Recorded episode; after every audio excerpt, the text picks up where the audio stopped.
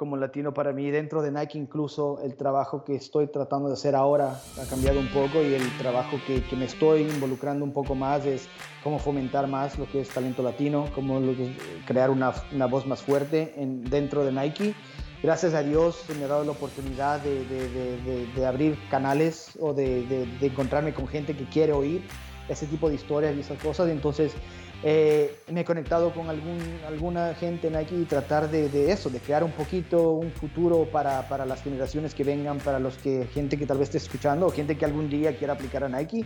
Y, y dejar a todo el mundo con el mensaje de que, uh, como tú decías, esto se escucha en Latinoamérica y hablando con, con, con diseñadores eh, latinos o de Latinoamérica, es que a veces uno, yo te digo porque yo vengo de este, de este background también, a veces uno dice que no, que por ejemplo una compañía como Nike o no, que en los Estados Unidos es diferente porque esto es mejor y esto y el otro. El mensaje que yo te puedo dejar y lo que la mentalidad que yo tengo es de que no hay nadie como el latino.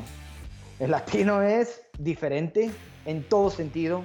Somos fuertes, somos creativos, somos luchadores, somos demasiado trabajadores, somos demasiado apasionados y siempre venimos de buenos lugares, entonces para mí eso es importante y eso es algo que yo siempre le digo a la gente, no, no nos comparemos, no tratemos de ser como otra gente, más bien traigamos nuestra, nuestra fuerza, lo que nos hace diferentes y hagamos que la gente se enamore de eso, que esa es la mejor forma en la que, podemos, que podemos luchar y triunfar. Entonces, sacarnos los miedos, sacarnos las comparaciones, sacarnos todo eso y más bien celebrar y aceptar y decir, somos, como dicen en México, somos cabrones.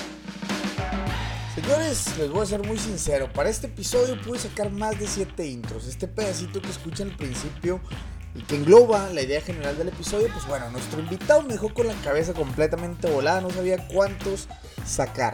Pero bueno, hay tanto que sacarle a este episodio, tanto provecho que sacarle, que a pesar de durar casi dos horas, les garantizo que es inspiración pura en cada minuto. Platicamos con Diego Guevara, nada más y nada menos que el Global Design Director de Nike.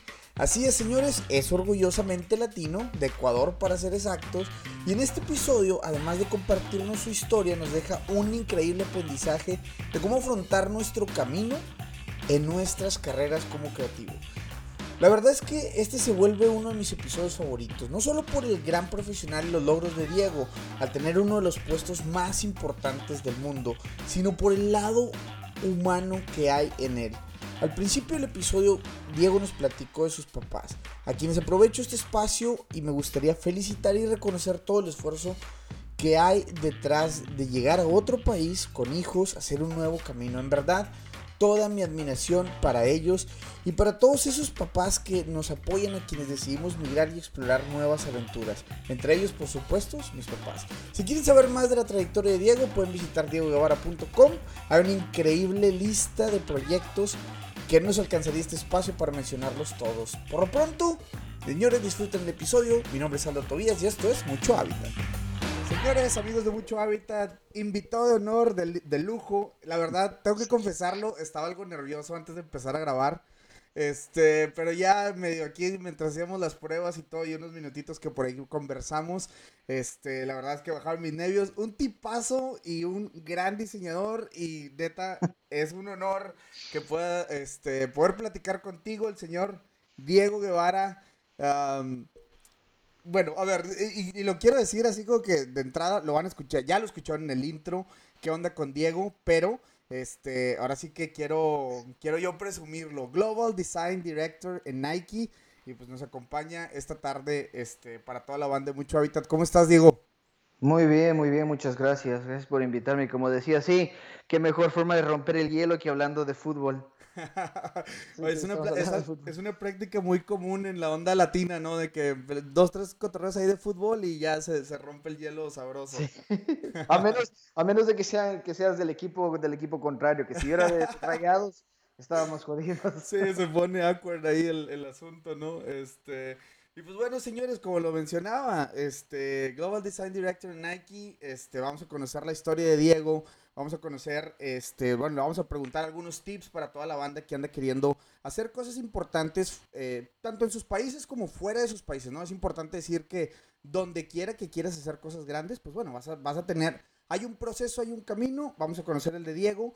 Y pues bueno, va a estar, estoy seguro que lleno de tips y consejos. Y bueno, Diego, pues ahora sí que la pregunta como ahora sí que con la que comienzan casi todos los podcasts, ¿no? Y es el tema de quién es Diego Guevara y qué hace en este momento.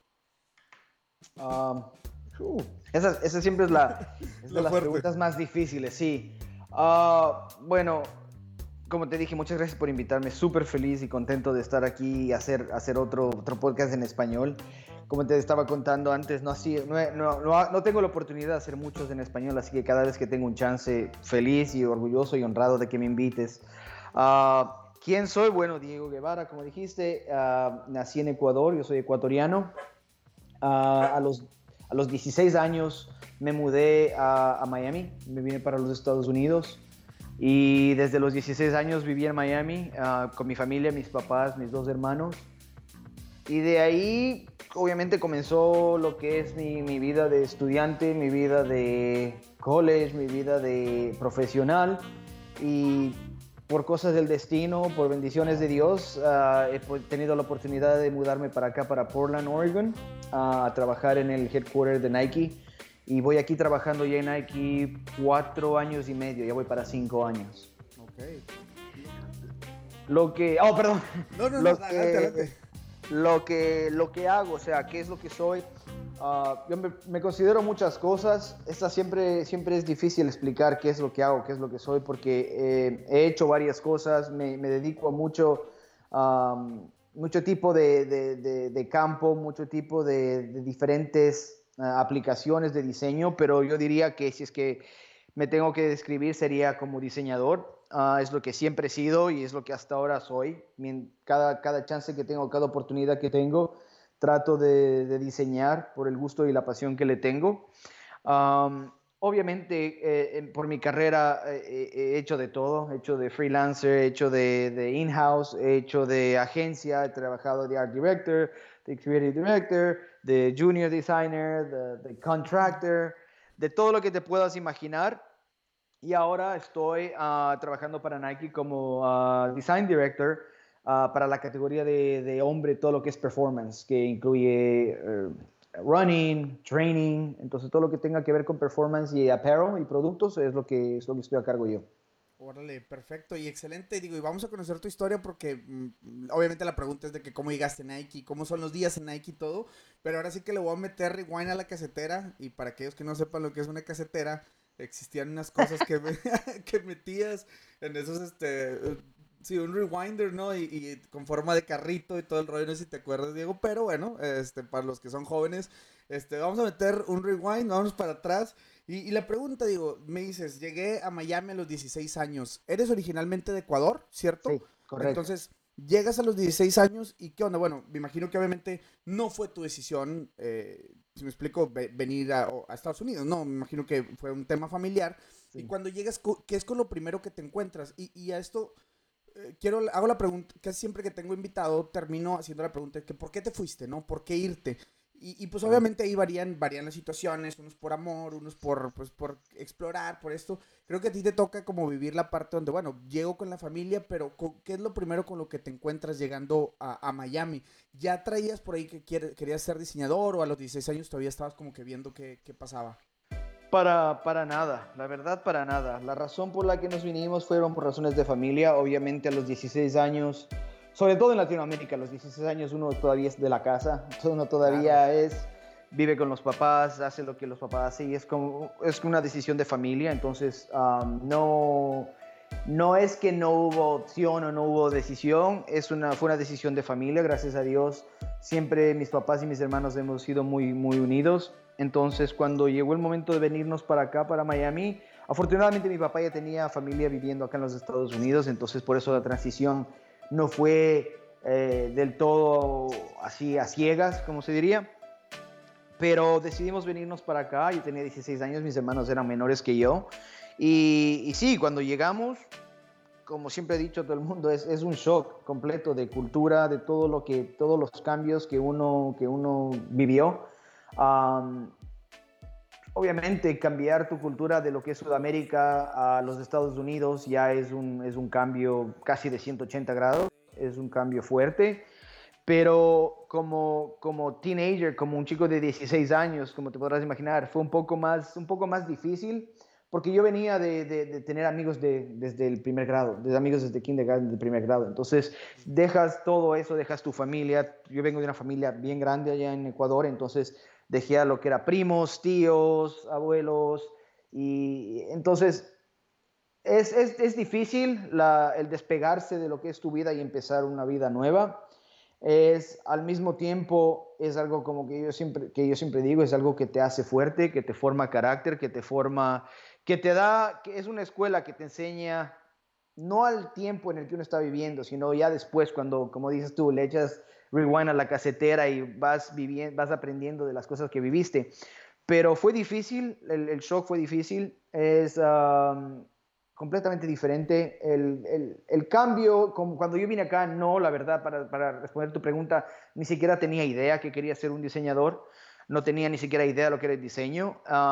siempre, siempre, eso sí, estuve pegado a lo que era dibujar, todo lo que era arte, todo lo que era pintura, y crecí creyendo que quería ser arquitecto. Entonces, mi idea casi siempre desde que tenía que, 10, 10 años, era que quería ser arquitecto porque mis papás conocían algunos arquitectos, entonces yo como que eso es lo que veía y decía, ok, esta, esta gente dibuja y le pagan para que dibujen, entonces me parecía interesante pero a los 16 años obviamente no tenía ni idea de lo que quería. A los 16 años me tocó venir y, adaptarme, a, aprender muchísimo de, de, todo, lo que era vivir, vestirse, música, ah, cultura, la forma de hablar, la forma de expresarte.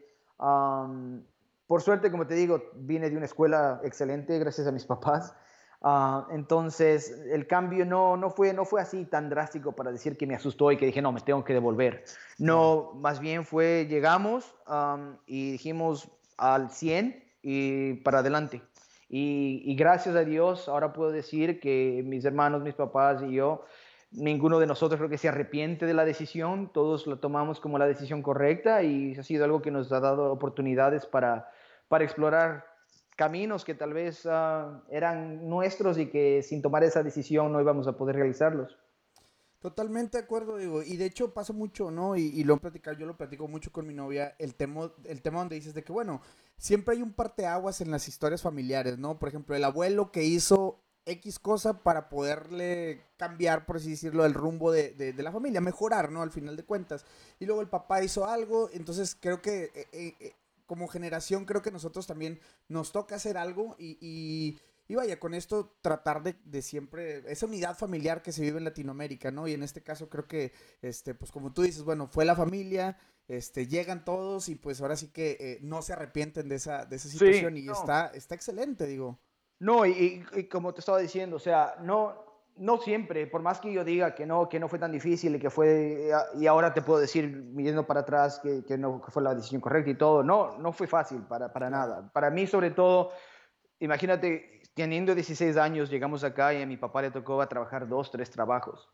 Entonces, por eso es que mucha gente, a veces ahora que, que, están, pasa muchas cosas con estos temas de inmigración y de, de, todo lo que está pasando en la vida social y todo eso, yo soy súper, uh, ¿cómo se dice? Súper vocal con, lo que, con, con, con, mi mensaje, con lo que siento, porque eh, para mí, que cuando yo escucho, cuando tocan algo de inmigrantes o cualquier cosa, yo soy un inmigrante y yo soy, yo viví todo lo que se está hablando, yo he pasado por todo eso, entonces eh, eh, fue difícil, fue difícil y, esas fueron las partes que uno decía que, que, odié en ese punto del, del, de la transición, era ver ah, lo, lo, duro que fue para mis papás, porque mis papás aguantaban todo para que, como para que no nos llegue a nosotros, absorbían todo el choque para que no llegue para acá los niños. Pero obviamente 16 años uno ya más o menos se va a dar cuenta. Yo traté de hacer mi parte para ayudar en lo que yo podía y no ser una carga, pero Sí, o sea, eh, la, la, el parteaguas que dices tú del ejemplo y gracias al trabajo, a la dedicación, al esfuerzo, a lo que yo vi que mis papás hicieron como inmigrantes, como personas que empezaron de cero, como, personas que tuvieron que empezar de cero con niños, o sea, con tres hijos. eso fue a mí algo que me marcó muchísimo, fue algo que en verdad me ha guiado a mí ah, como, como una estrella, así que me ha guiado por todo lo que es mi carrera profesional y como papá ahora que soy. Y es algo que trato de enseñarles a mis hijos también, trato de hacerles valorar lo que es eh, el valor de ser inmigrante, el valor de ser latino, el valor de ser, de, saber de dónde viene, de, de, lo que tuvo que pasar su abuelo, de lo que tuvo que pasar su abuela, de lo que tuvo que pasar su papá, para que aprendan y estén orgullosos y que nunca se olviden de eso.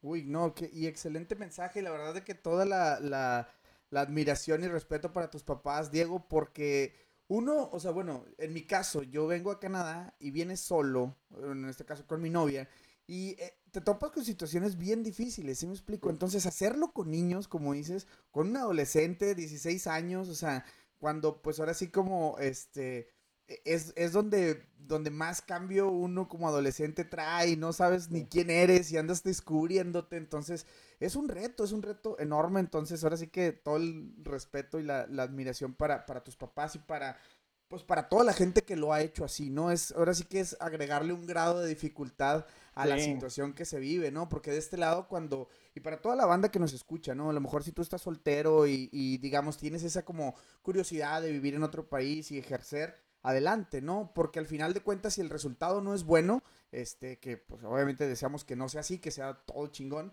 pero bueno, al final de cuentas, si el resultado no es bueno, solamente tú, es, tú eres el único que vas en la corriente, ¿sabes? En cambio, cuando lo haces con hijos, creo que se vuelve un poquito más complicado. Entonces, pues ahí ahora sí que el aplauso para tus jefes, porque la verdad sí, sí, sí, este, sí es bastante, bastante eh, eh, complicado esa parte, ¿no? Y, y pasando al tema ya, Diego, donde dices, bueno, ok, entras a estudiar este, arquitectura, entiendo por ahí, que por cierto, a lo mejor voy a repetir algunas preguntas que te hizo el buen Luis Palencia, que escuché su, su entrevista, muy buena, la verdad, un saludo al, al buen Tres, este, eh, estudias un poco arquitectura, te das cuenta que no funciona y cambias el rumbo, ¿nos puedes platicar un poquito también de esa, de esa historia? Sí, ah, como te digo, como te decía, yo desde pequeño juraba que iba a ser arquitecto, esa era, digamos, mi, mi carrera y yo le decía como, no, vas a ser arquitecto. Pero una vez que ya terminé el, high school y me metía ya lo que era college y me tocó escoger carrera ya, uh, escogí arquitectura, obviamente comencé y, los primeros, las primeras clases, los primeros semestres fue un poco fácil porque era historia de arte, historia de columnas y todo, y decía, ah, está, está bien, eso se puede pero ya cuando comenzamos a hacer lo que era ya los drafts y los, y los dibujos y aprender dónde todo lo que tenías que lidiar con códigos, ah, obviamente hablando con los profesores, porque eso también yo siempre, yo siempre era el que se me acercaba después de la clase y decía, ok, ahora sí, dime la verdad, ¿cómo es lo que funciona esto? ¿Qué es lo que voy a necesitar para poder ser bueno y todo?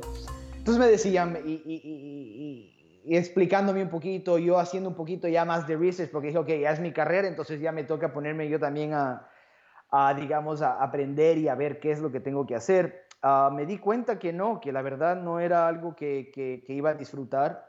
Me di cuenta que ya solamente estando en clases yo ya decía, espérate, no, no sé si es que pueda hacer esto pensando ya los próximos 40 años de, de, profesional, si pueda hacer esto.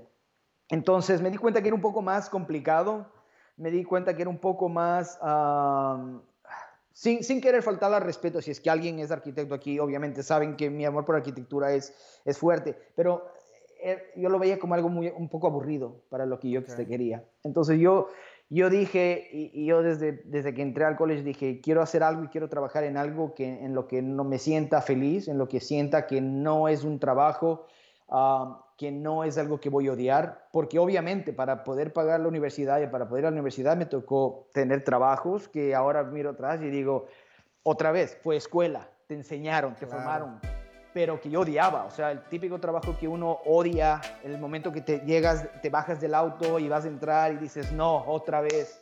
Entonces yo no quería eso, yo dije, no, si voy a estudiar, si voy a meter mi tiempo, si voy a meter este esfuerzo, quiero que sea, que, que sea algo que, que me haga feliz entonces me di cuenta que arquitectura no era.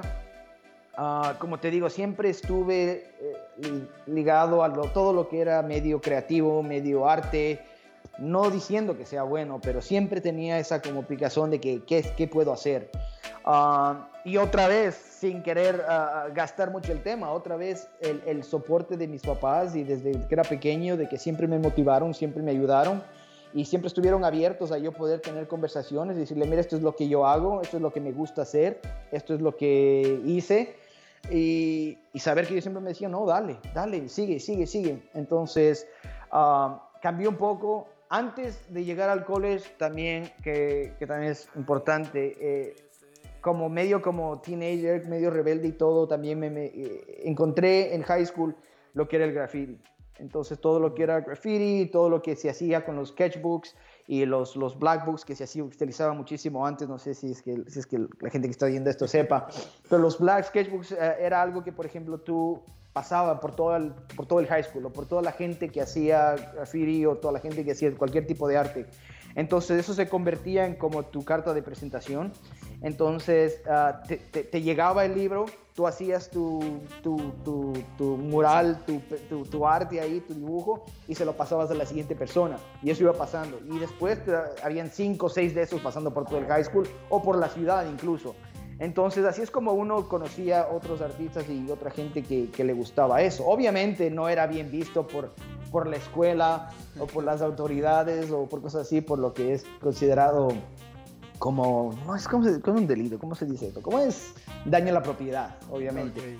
Pero, pero como yo le digo a muchísima gente ahora, algo que a mí como diseñador me enseñó, pero muchísimo desde lo que era el balance, lo que es colores, lo que es ah, la composición, el tipo de efectos, todas esas cosas que yo utilizo hasta ahora en diseños, viene de eso, viene de, las cosas que yo hacía incluso como graffiti, como, como tagging y todas esas cosas.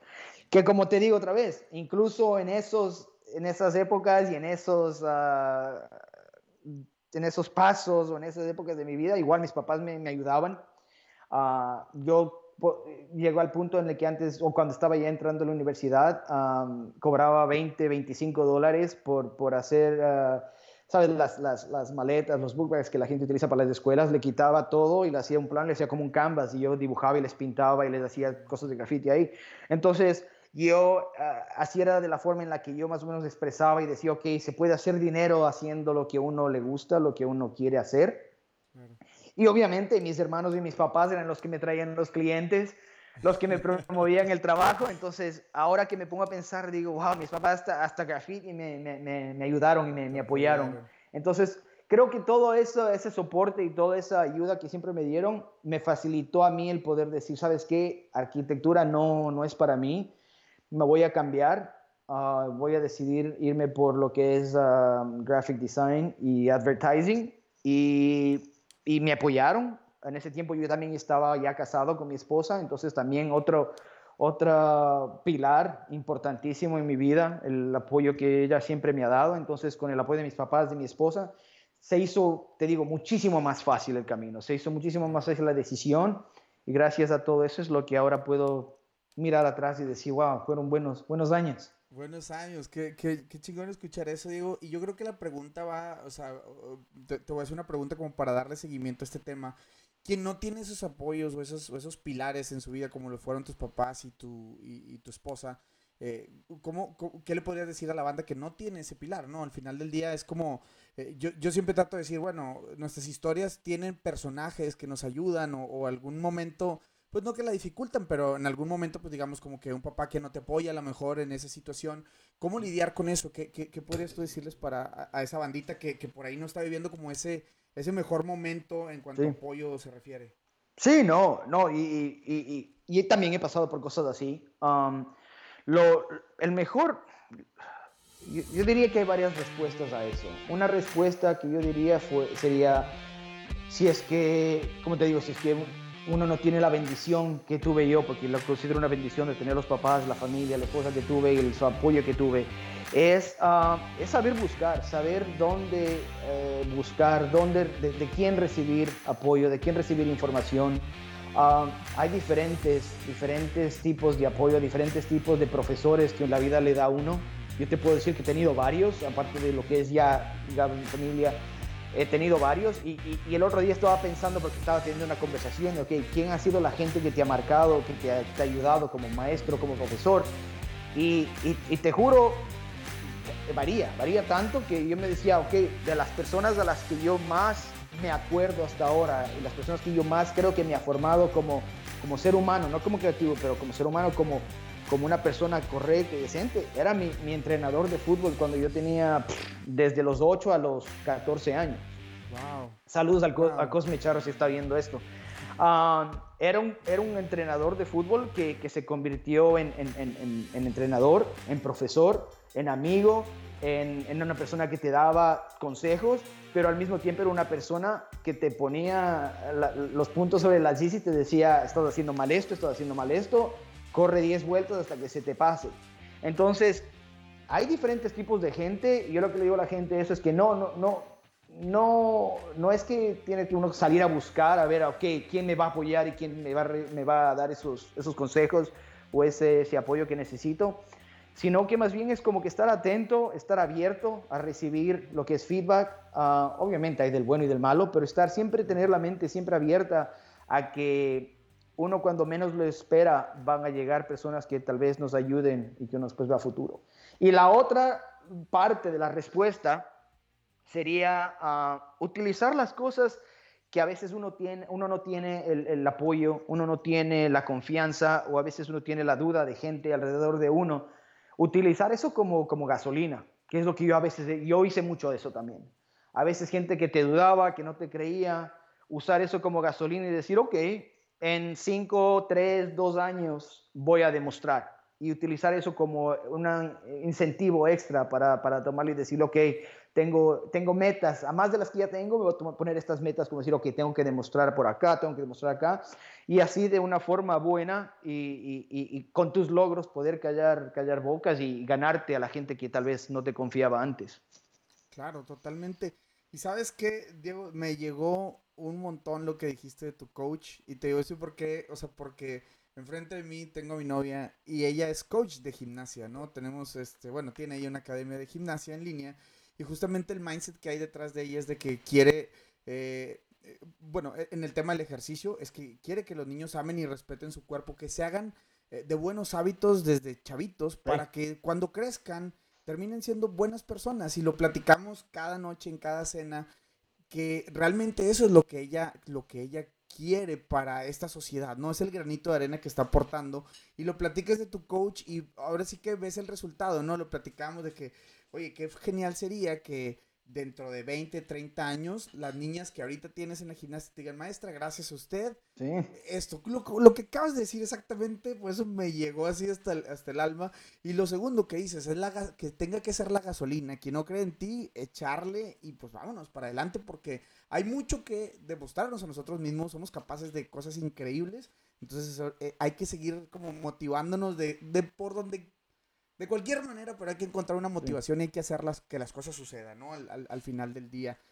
Y, Diego, digo, gracias la verdad por tus respuestas. Eh, te quiero preguntar, tu primer trabajo como diseñador, ¿cómo llega? ¿Qué onda? ¿Lo buscaste? ¿Llegó, llegó por ti ahí de, de, bote pronto? O, qué onda, no? Con, con este tema de diseño. Y luego, bueno, me interesa mucho saber como que ¿Cómo te sentías? ¿Te sentías preparado? ¿Te sentías ya listo para, para empezar este mundo laboral? ¿O todavía había como que, ay, güey, pues no sé ni por qué estoy aquí, pero vamos a ver? Sí, sí. a ver, el primer trabajo de diseñador que tuve... ah, espérate, déjame acordar. Ok. Ah, no, fue, no fue bueno, no fue el mejor no fue, el, hecho de que tenga que decir, espérate, déjame acordarme, significa que no fue tan memorable o tan bueno. una de las cosas que yo, viendo para atrás, digo, espérate, tal vez me, aguanté mucho o, dudé mucho en empezar, fue en, salir a buscar ya lo que era trabajo de diseño. Ah, eh, no sé por qué, hasta ahora, hasta ahora no, no entiendo por qué yo en vez de decir, ok, voy a hacer freelance mientras voy a la escuela, porque ahora mucha gente hace eso, dije, no, quiero hacer mi carrera, quiero, eh, entre comillas, respetar mi carrera y comenzar a ejercer desde el momento en que me gradúe y puedo decir, soy un profesional y me presento. Viéndolo bien ahora, dije, perdí tal vez dos, tres años que hubiera podido ganar más. Ah, afortunadamente, yo no, yo siempre era un poquito como, como overachiever, perdón que se me vaya un poquito el spanglish ahí, pero y siempre trataba de, digamos, si estábamos en el capítulo 1 y 2, y estaba en el 4 o 5 en mi casa. Entonces yo siempre estaba un poquito como buscando y sacando información de extra. Entonces me esperé un poco, pero una vez que me gradué salí a buscar trabajo y el primer trabajo que tuve fue en un, en un era como un production house. Ah, era, una, era una compañía que, que hacía brochures o, libros de, de construcción de, de, casas. Por ejemplo, era una compañía que Ah, era como una constructora que construía mansiones de lujo y para cada mansión de lujo hacía sus, publicaciones o sus brochures o su stationery que, que, iban acompañando para cualquier comprador de la casa o cualquier persona que estaba interesada. Entonces, ese era, ese fue mi primer trabajo como diseñador. Era prácticamente tomar las fotos que, que enviaban, poner el texto encima, hacerlo ver así que se vea bien y sacar.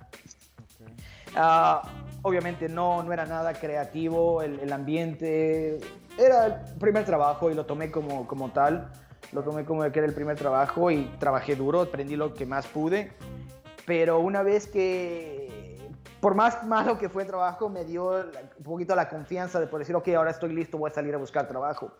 Y, y, fue un salto de 180 grados también porque pasó de ser como el, el, junior que entró a trabajar eso al siguiente trabajo que fui a aplicar le dije yo estoy listo para ser art director y el tipo me decía ah, no pero en seguro le dije sí todo lo que necesites yo te lo puedo hacer una compañía pequeña entonces necesitaban un, un diseñador uh, como in-house que, que, pueda llegar y hacer todo lo que era branding advertising editorial todo eso. Y le dije dale yo puedo hacer todo eso y, y me contrataron Ah, eso fue ya casi a los últimos tres meses de lo que era ya terminar mis exámenes finales de, de college y todo eso. Entonces, uh, justo me tocaba hacer lo que es el, el, el, internship de, para mi carrera y tuve la, tuve la bendición de que me, me pude saltar ese paso porque ya estaba trabajando en el, en el, field. Entonces utilizaron eso para darme los créditos. Pero, eh, como te digo, pasé dentro de un año pasé de, entrar al primer trabajo de diseño y aprender y absorber todo lo que veía a ser art director en una compañía pequeña. Entonces, así fue como empecé y de ahí ya seguí tomando más riesgos y más, más, más posibilidades, más oportunidades que se me venían y dándole. ¿Todo esto fue en Miami, Diego? No, esto fue en Portland, porque yo para la universidad, para ir al colegio de diseño, me fui para Portland. Me mudé para Portland por cuatro años, estuve viviendo ahí por cuatro años, fui a la universidad, trabajé ahí y, comencé mi, carrera. Ah, entonces, una vez que ya tomé este trabajo, trabajé como un año, digamos, de art director en esta compañía. Y mi hermano también, mi hermano menor, estaba trabajando en lo que es diseño. Él también se hizo diseñador y él estaba trabajando para agencias también por ahí por Tampa y, basado en lo que él aprendió y lo que yo aprendí, obviamente, y, por, la, por la, la, juventud, la bendita juventud que uno, que uno no sabe mucho de las, del mundo, dice, no, nosotros podemos hacer lo que todas estas dos agencias están haciendo nosotros mismos. Entonces decidimos eh, renunciar a nuestros trabajos y crear nuestro propio, nuestro propio estudio, nuestra propia agencia. Por suerte tuvimos la suerte de, de, de de, traer algunos clientes o de conseguir algunos clientes que nos ayudaron a crecer y a, comenzar a trabajar. Entonces creamos nuestra propia agencia, eh, los dos hermanos, y trabajamos casi por un año juntos ah, en bastantes trabajos con bastantes clientes hasta que, hasta que llegó la recesión del 2008 que, que, fue todo el, housing crash y todo eso. Entonces ahí fue lo que, lo que se complicó todo y nos tocó otra vez separarnos y buscar por nuestros propios lados. Buscar por tu cuenta.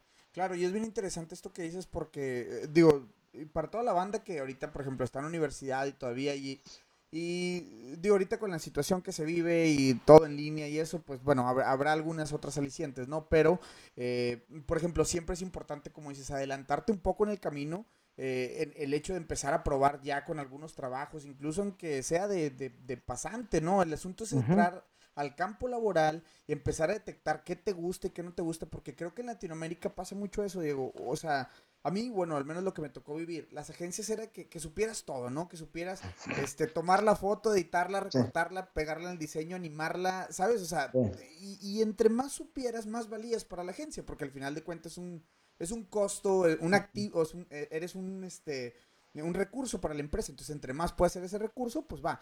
Y te das cuenta, bueno, por ejemplo, ya estando acá a este lado en Canadá, imagino que en Estados Unidos, pues es, el mismo tema, ¿no? Entre más te especialices en un área, pues terminas, digamos, como, como, eh, no sé, no, no, me voy directamente al dinero, pero bueno, encuentras trabajos más especializados, mejor pagados, con compañías que pues, realmente necesitan un experto en el área, ¿no?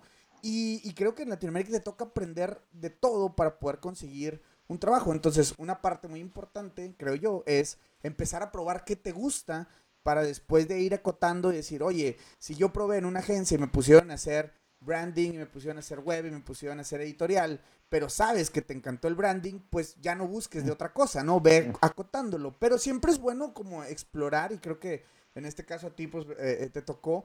Y, y, el tema ya, bueno, que se, se separan, Diego, este, en esa recesión.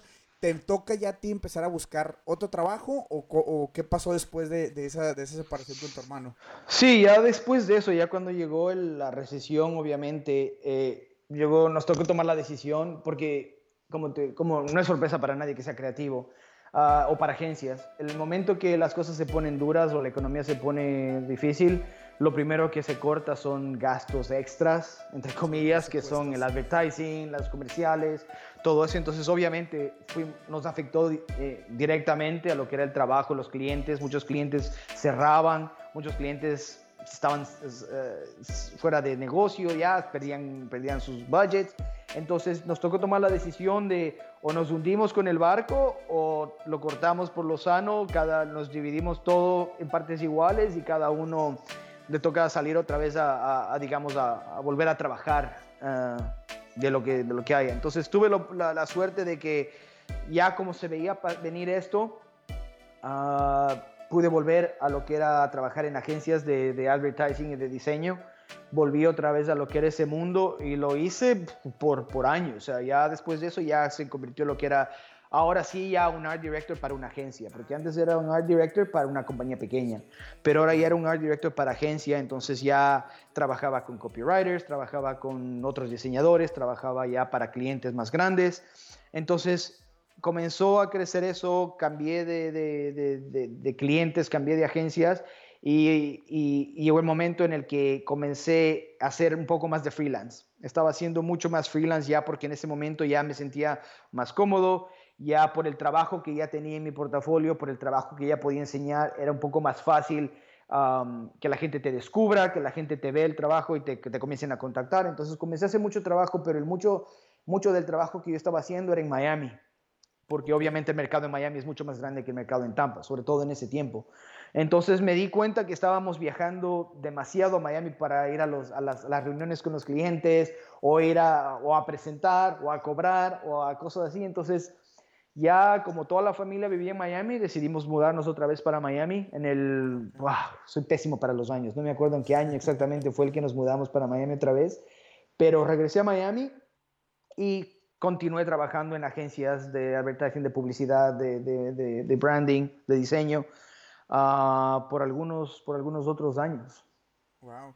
Excelente, sí, y, quería preguntarte, cuando, este, me imagino que, bueno, pues va, hubo ahí varias agencias, hubo varios, varios, este, como varias situaciones, ¿no? Me gustaría como preguntarte el aprendizaje de todo eso para poderte postular a Nike. O sea, ¿qué sacaste de todo ese camino? Porque a esto también, digo, la, banda que por ahí no escucha probablemente, ah, yo también quiero trabajar aquí, quiero trabajar allá, quiero hacer esto, pero eh, pues para, digo, empresas como, como Nike, como cualquier otra empresa grande, pues obviamente hay un camino, hay un proceso, ¿no? Y me gustaría preguntarte qué aprendiste en ese camino antes de postularte la vacante. Sí, el camino, la verdad te puedo decir, no, no, no ha sido fácil y, y personalmente yo prefiero que nunca sea fácil, porque si es que el, camino es fácil y no llega rápido o facilito al trabajo ideal de uno, donde uno diga, ah, ok, este es el, que es para mí, uno no aprecia un poco lo que es el sudor, el trabajo, el dolor, las lágrimas que te toca eh, pasar hasta llegar ahí. el hecho de que sea un poco más ah, largo, arduo, uh, difícil en, parte, eh, te ayuda a disfrutarlo un poquito más, te ayuda a valorarlo un poquito más, que a veces es cosas que uno se da cuenta y cosas de las que aprendí, por ejemplo, y tu pregunta que me decías, ah, que son cosas que yo aprendí, ah, te puedo decir que lo que yo, algo de lo que yo diría que aprendí es lo que yo no quería hacer o cómo no hacer las cosas. ¿Cómo no ah, hacerlas? Sí, como, ¿qué es lo que yo decía? No, eso yo nunca haría. Eso, no, eso yo nunca haría. Otra, o, o si llego algún día a, tener un equipo o cualquier cosa, yo trataría de nunca ser ese tipo de persona o ese tipo de, de, líder o de, o de, jefe, digamos. Um, eso para mí fue importante porque tuve muchos, muchos de esos jefes que, que a la final, yendo a la, dos, tres preguntas atrás, gente que duda, gente que no te confía, gente que no te, te apoya y que uno utiliza el trabajo, el esfuerzo y todo para, para demostrar. Entonces hubo mucho de eso y para mí fue buena escuela saber el, tipo de, de, persona, el tipo de profesional, el tipo de, de, líder, el tipo, porque, porque para mí yo soy las personas que, que dice prefiero trabajar con un líder a trabajar para un jefe. Entonces, aprender eso, aprender el valor de lo que es liderar, de lo que es ser uno, alguien que, el equipo sienta la conexión y que sienta que pueden guiarlos y que pueden apoyar a, ser el típico jefe que, siempre, que siempre existe. Entonces eso fue algo que yo aprendí mucho, uh, que dije, esto es algo que yo nunca haría o es algo que yo sí haría. Uh, también como diseñador, a, aprenderme a quitar un poco el miedo, aprenderte a quitar un poco el miedo. También hablábamos de eso, de las dudas que uno tiene y de, como diseñador tenemos demasiadas dudas en nosotros mismos para estarnos preocupando de las dudas de los demás. Es parte, del, parte de, la, naturaleza del diseñador, es eh, no saber uh, cuándo está listo el trabajo, o sea, siempre como dudar un poquito, ¿será que utilicé el, el, el, el font correct, el correcto? Utilicé la foto correcta, cosas así. Entonces, preocuparse un poquito más en eso, en, en, en, en mejorar lo que era el, estilo, el diseño, eh, eh, aprender un poquito más qué es lo que más me gustaba, si era el branding, si era el advertising, si era fotografía, si era video. Ah, tener la oportunidad de, decir, ok, me están pagando para hacer lo que yo hago, entonces voy a lanzarme y tratar de todo tratar de, hacer lo que yo quería y, utilizar el trabajo como, una, como, un, como un campo de entrenamiento, si lo podemos decir así, para decir, ok, déjame tratar, me están pagando para tratar de hacer algo interesante o para tratar de, para, para que traiga algo diferente, déjame, déjame ver cómo lo puedo hacer. Entonces, esas fueron de las cosas que yo diría que más me, me ayudaron de aprender en agencias, a poder liberarme un poco y tener un poquito más de confianza como diseñador pero también como, como líder, ahora que ya viendo otra vez para atrás, eh, las cosas que yo quería y no quería hacer. Definitivamente lo que les voy a comentar a continuación nos concerna a todos. No importa si eres diseñador, ingeniera, taxista o ama de casa. Es un tema relevante para nuestro día. Se trata del tema del ahorro y de lo lejos que estamos de este buen nadie nos enseñó ni a practicarlo, ni todos los beneficios de hacerlo. Bueno, pues déjenme les platico que hay una cuenta de Instagram llamada Pobre el que no ahorra. Una plataforma que te ayuda a hacer planes de ahorro para tus proyectos con asesoría profesional, además de crear contenido para ayudarte a entender la importancia del ahorro en los años más asesoría sin costo, solo tienes que contactarlos por Instagram enviándoles un DM mencionándoles que escuchaste esto en mucho alto, para que de esta manera puedas recibir una asesoría personalizada sin costo Así que ya lo sabes, visita Pobre el que no ahorre, todo separado por puntos y contáctalos. Y Diego, quería preguntarte el tema ya cuando, cuando te postulas a Nike.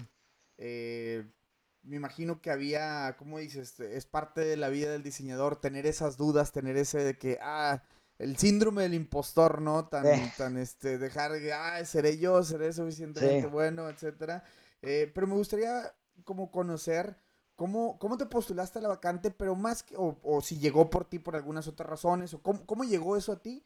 Y, y, me interesa mucho conocer tu primer día de trabajo en, en Nike. ¿Cómo te sentías? ¿Qué, qué, qué, qué pasaba por tu cabeza? A ver, el, la verdad, yo, como, como explicaba la otra vez en, la, en, entrevista, en, la, en el podcast con, con, Luis, yo crecí ah, siempre, siempre, siempre con Nike. Desde que era pequeño, desde que jugaba deportes, desde que veía la televisión, desde que veía los comerciales, desde que veía Michael Jordan, desde que venía Ronaldo. Entonces Nike siempre fue parte importante de, mi vida como, digamos, como deportista, como una persona que siempre estaba eh, tenía la atracción esa a todo lo que era visual. Ah, obviamente, para los que se acuerdan de los comerciales en los 90 o lo que Nike hacía en los 90 o lo que Nike significaba en los 90 era, era en los 80s y 90s era súper importante. Eh, no, no había otra compañía que te pueda decir, le, hacemos la competencia. Ah, era parte de, la cultura, veías en todas las películas, veías en todo lo que era, todo lo que era cool, era Nike, entonces uno creció con eso, uno, uno crece con todas esas cosas, entonces Nike para mí siempre fue importante y cuando comenzó la evolución a decir, ok, ahora soy diseñador, ahora soy creativo, um, obviamente todo lo que hacía desde los comerciales, desde las campañas, desde los, los photoshoots, de los, todo lo que hacía Nike, el producto, obviamente como diseñador siempre estaba como en, los, en, las, en las paredes, en la inspiración y decir, ok, esto es lo que se está, esta es la dirección en la que tenemos que ir. Entonces siempre fue parte de mi vida, pero nunca, nunca, nunca, nunca se me ocurrió o aplicar o, o decir, voy a ver, voy a tratar irme para Nike, nunca se me ocurrió. La verdad me llegó un email un día o una llamada telefónica y contesté y me dijeron, mira, soy esta persona de, Nike, soy uno de los recruiters de Nike y quería llamarte para ver si es que, uno, si te interesaría trabajar para Nike y dos, uh, cuándo podrías hacer la llamada para, cuándo, cuándo estás disponible para hacer una llamada y ver cuándo, si te interesa, traerte para acá para que conozcas a la gente y todo. Entonces, así fue mi introducción. Ah, obviamente fue un shock porque, como te digo, ni siquiera estaba pensando. Ah, entró en, eh, la llamada se entró en un momento en mi, en mi carrera y en mi vida en el que estaba súper feliz y súper bien. Eh, que eso fue lo difícil. Eso fue un poquito difícil porque eh, en mi trabajo estaba muy bien de trabajo, estaba en una posición en la que yo dije, ok, aquí tengo para crecer y es una posición en la que me veo bien. Estaba feliz en el trabajo que hacía, tenía un buen trabajo, trabajaba para una buena compañía, trabajaba para... estaba feliz.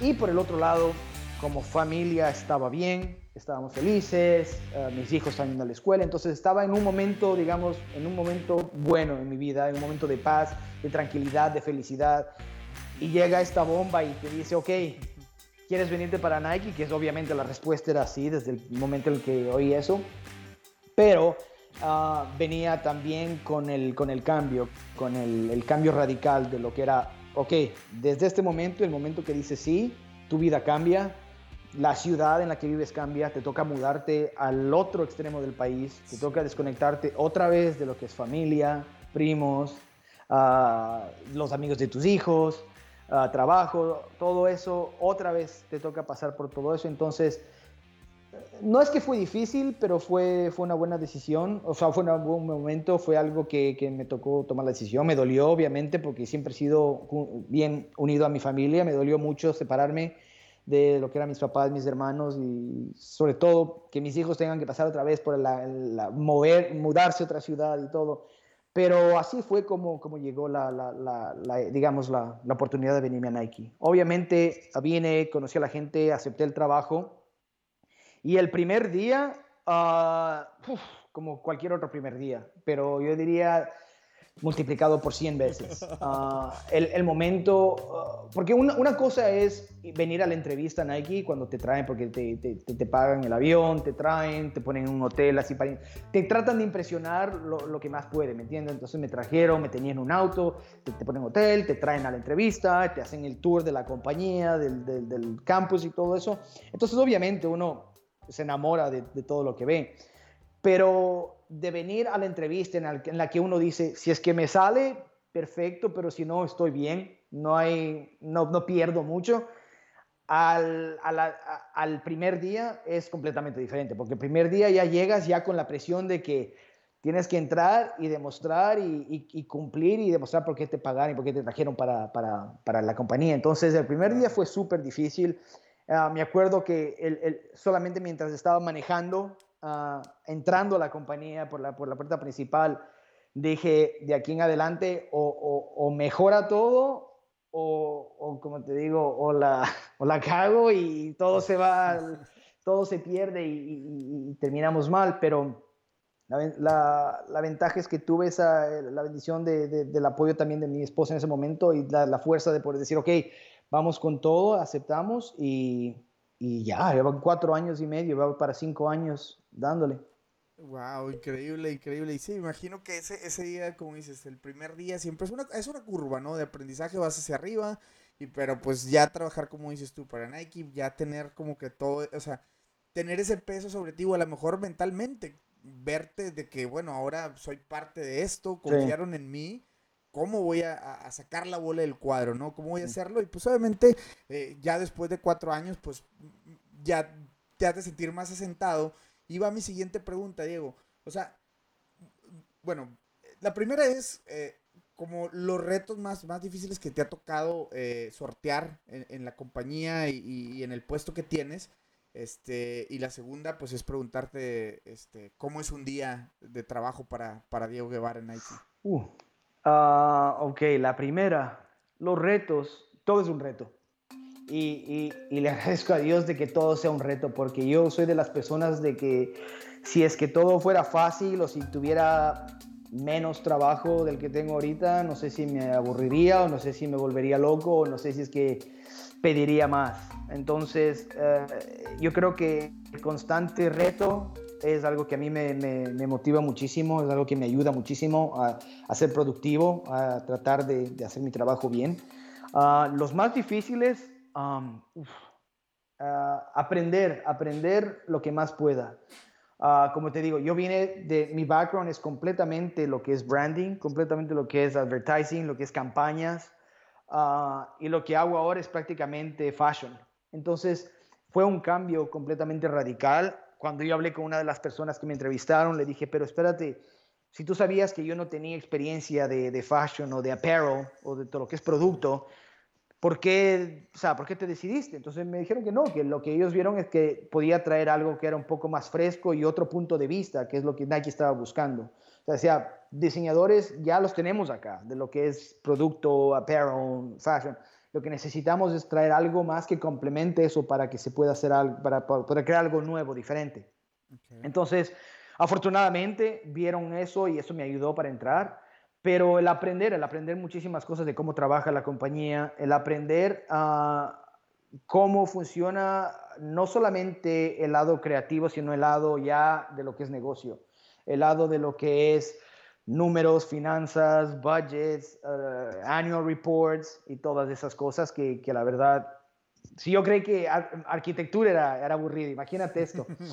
Ah, entonces, uh, por suerte, como te digo, yo creo que, que, que, en mi vida yo siempre trato de buscar los capítulos o las, yo siempre uh, retrocedo un poquito y digo, espérate, todo esto que me tocó a mí aprender de hacer accounting, de aprender de, de, margins, de aprender de números, de aprender de finanzas y de budget y todas esas cosas, yo lo viví ya cuando me tocó abrir mi propia compañía con mi hermano. Porque cuando abrimos eso, obviamente yo no tenía gente que se encargue de HR, yo no tenía gente que se encargue de, de, los taxes, de los seguros y todo eso. Entonces me tocaba a mí hacer todo eso. Entonces te convertías en, en director creativo y la persona que barría la oficina, la persona que hacía los taxes, la persona que hacía los seguros, la persona que salía a hacer las filas para pagar los, la, la, el, ¿cómo se llama esto? La, la, luz y todo eso. Entonces todo eso lo, lo, traes para acá y dices, ok, ya lo hice una vez, vamos a tratarlo otra vez. Entonces, esos han sido los retos más fuertes. El resto, como te digo, y como dije al principio, mi, mi gol, mi, mi, meta siempre fue encontrar un trabajo, encontrar algo que, que, pueda yo hacer, que en el que nunca me sienta como que estoy teniendo que trabajar o que lo considero un trabajo. Y te digo, por los últimos cuatro y medio años no he tenido un solo día en el que diga, ah, me tengo que ir al trabajo, o que diga yo, ah, mañana es lunes. ¿Me entiendes? O sea, para mí todos los días es, es, es, es una bendición y un, es una felicidad ir a trabajar ahí, no lo siento como trabajo. Y eso ya pasándonos a la segunda pregunta de que era cómo es un día. Bien, bien, bien alocado, como se podría decir. Um, yo, el hecho de que yo trabajo en lo que es Globo, significa que yo trabajo mucho con lo que es todos los, los geos o todos los diferentes continentes del, del, de, que, en los que trabaja Nike. Entonces, por ejemplo, hay días, incluso ahora que estamos trabajando desde la casa, hay días en los que me toca empezar el día muy temprano, digamos 7 de la mañana, eh, porque me toca hacer una llamada telefónica, un Zoom call con, con, con, con Berlín o con Londres o con Tokio. Entonces, porque tenemos proyectos en los que se trabaja así. Entonces, a veces el día comienza con, con llamadas así desde las 7 de la mañana, que a veces incluso desde el auto mientras estoy manejando me toca, me toca tomarlas. Uh, mientras, cuando yo llegué a Nike, yo, yo, diseñaba mucho, estaba mucho a cargo de lo que era diseño. Mientras, como es normal, mientras uno va como cambiando el, el rol y vas asumiendo diferentes responsabilidades, Ahora lo que yo más hago es lo que es la dirección creativa y estrategia y, bastantes reuniones y meetings y todo eso. Entonces el diseño ya como que no estoy en el día a día de lo que es el diseño, pero trabajo muchísimo, estoy, trato de ser uh, súper involucrado y súper metido en lo que es cada, cada uno de mis equipos eh, trabaja. Yo trabajo con equipos que trabajan, digamos, en running, otros equipos que trabajan en training, otros equipos que trabajan en otros proyectos que, que en los que también estoy a cargo. Entonces yo trato siempre de, de, ser, lo que te decía, trato de ser ese líder que, que, lidera con ejemplo, con demostrando a la gente que sí se puede, que por más que hayan obstáculos, que por más que haya problemas, que por más que haya cualquier cosa que te esté afectando, si se puede seguir trabajando y se puede hacer. Entonces trato de ser esa persona, ese líder para mis equipos. Trato de ser, ayudar en lo que más pueda, si es que me toca. Yo soy del tipo de la personalidad que si es que tenemos, por ejemplo, algún proyecto y, uno de los, digamos, de los junior designers o de los asistentes eh, está atareado con otras cosas y nadie lo puede ayudar, yo salto y me meto ahí y comienzo a trabajar también para ayudar. Entonces, la mentalidad que, que, yo tengo es bastante de equipo. Entonces, el día, la, verdad, el día pasa mucho por eso. El día es mucho meeting, mucho, muchas reuniones, mucho corre-corre para reunirse con muchísima gente, con llamadas a ayudar a los equipos. Uh, yo trabajo, el, el, campus de Nike, las oficinas de Nike es gigante, entonces yo tengo, yo trabajo, como do, trabajo en dos categorías, las dos categorías están en edificios diferentes, entonces prácticamente todo el día paso corriendo del un edificio al otro. Y, pero a pesar de todo eso, es algo que me gusta, a pesar de todo, todo lo, lo, lo crazy que es el trabajo este, me gusta. Um, como te digo, empieza desde las 7 de la mañana, a veces termino hasta las 11 de la noche. Obviamente porque yo prefiero a veces trabajar así, pero dentro de eso también hay los, los chances y las, las oportunidades que te decía antes de empezar la, la, conversación aquí, de, de, que Nike tiene la facilidad de que tiene, es un complejo deportivo, digamos. ¿entiendes? O sea, te oficina y tienes canchas de fútbol, tienes canchas de básquetbol, tienes canchas de tenis.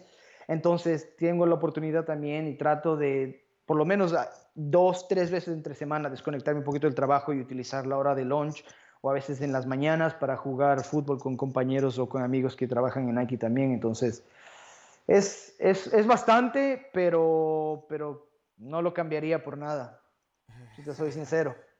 No, claro, te, te, o sea, se te escucha, ¿no? Se te escucha que hablas con esa pasión y desde ese, este, digamos, como que realmente lo estás disfrutando, que han sido cuatro años y medio de, de ese de esa energía y ese rush de seguir, vamos, lo que sigue, lo que sigue. Y algo que la verdad, Diego, o sea, me estás así inyectando un montón de, de pila y energía, es esta mentalidad que tienes, ¿no? Del, del, de los retos, ¿no? Del que si toro fuera fácil, pues qué aburrido, ¿no? O sea, es siempre estar buscando challenges, aprender, romper tus propios, este, digamos, paradigmas, ir más allá y todo. Y, y qué chingón, digo, que lo podemos estar recolectando en este episodio este, con, con, todo lo que nos estás platicando y cómo es, es un día, pues, en, en, en, Nike, ¿no, Diego? Entonces, qué increíble, digo, la verdad, yo estoy así de que, pff, mind blowing, este, este episodio sí me está volando la cabeza, este, y, y Diego, digo, este, no me gustaría tomar tanto, tanto, tanto de tu tiempo, pero sí tengo por ahí unas, unas, unas otras preguntitas. Dale, dale, aquí el tiempo que necesites. Aquí estoy a la orden. Perfecto, Aquí vamos. Y creo que la, bandita que escucha el episodio lo va a agradecer infinitamente. Este.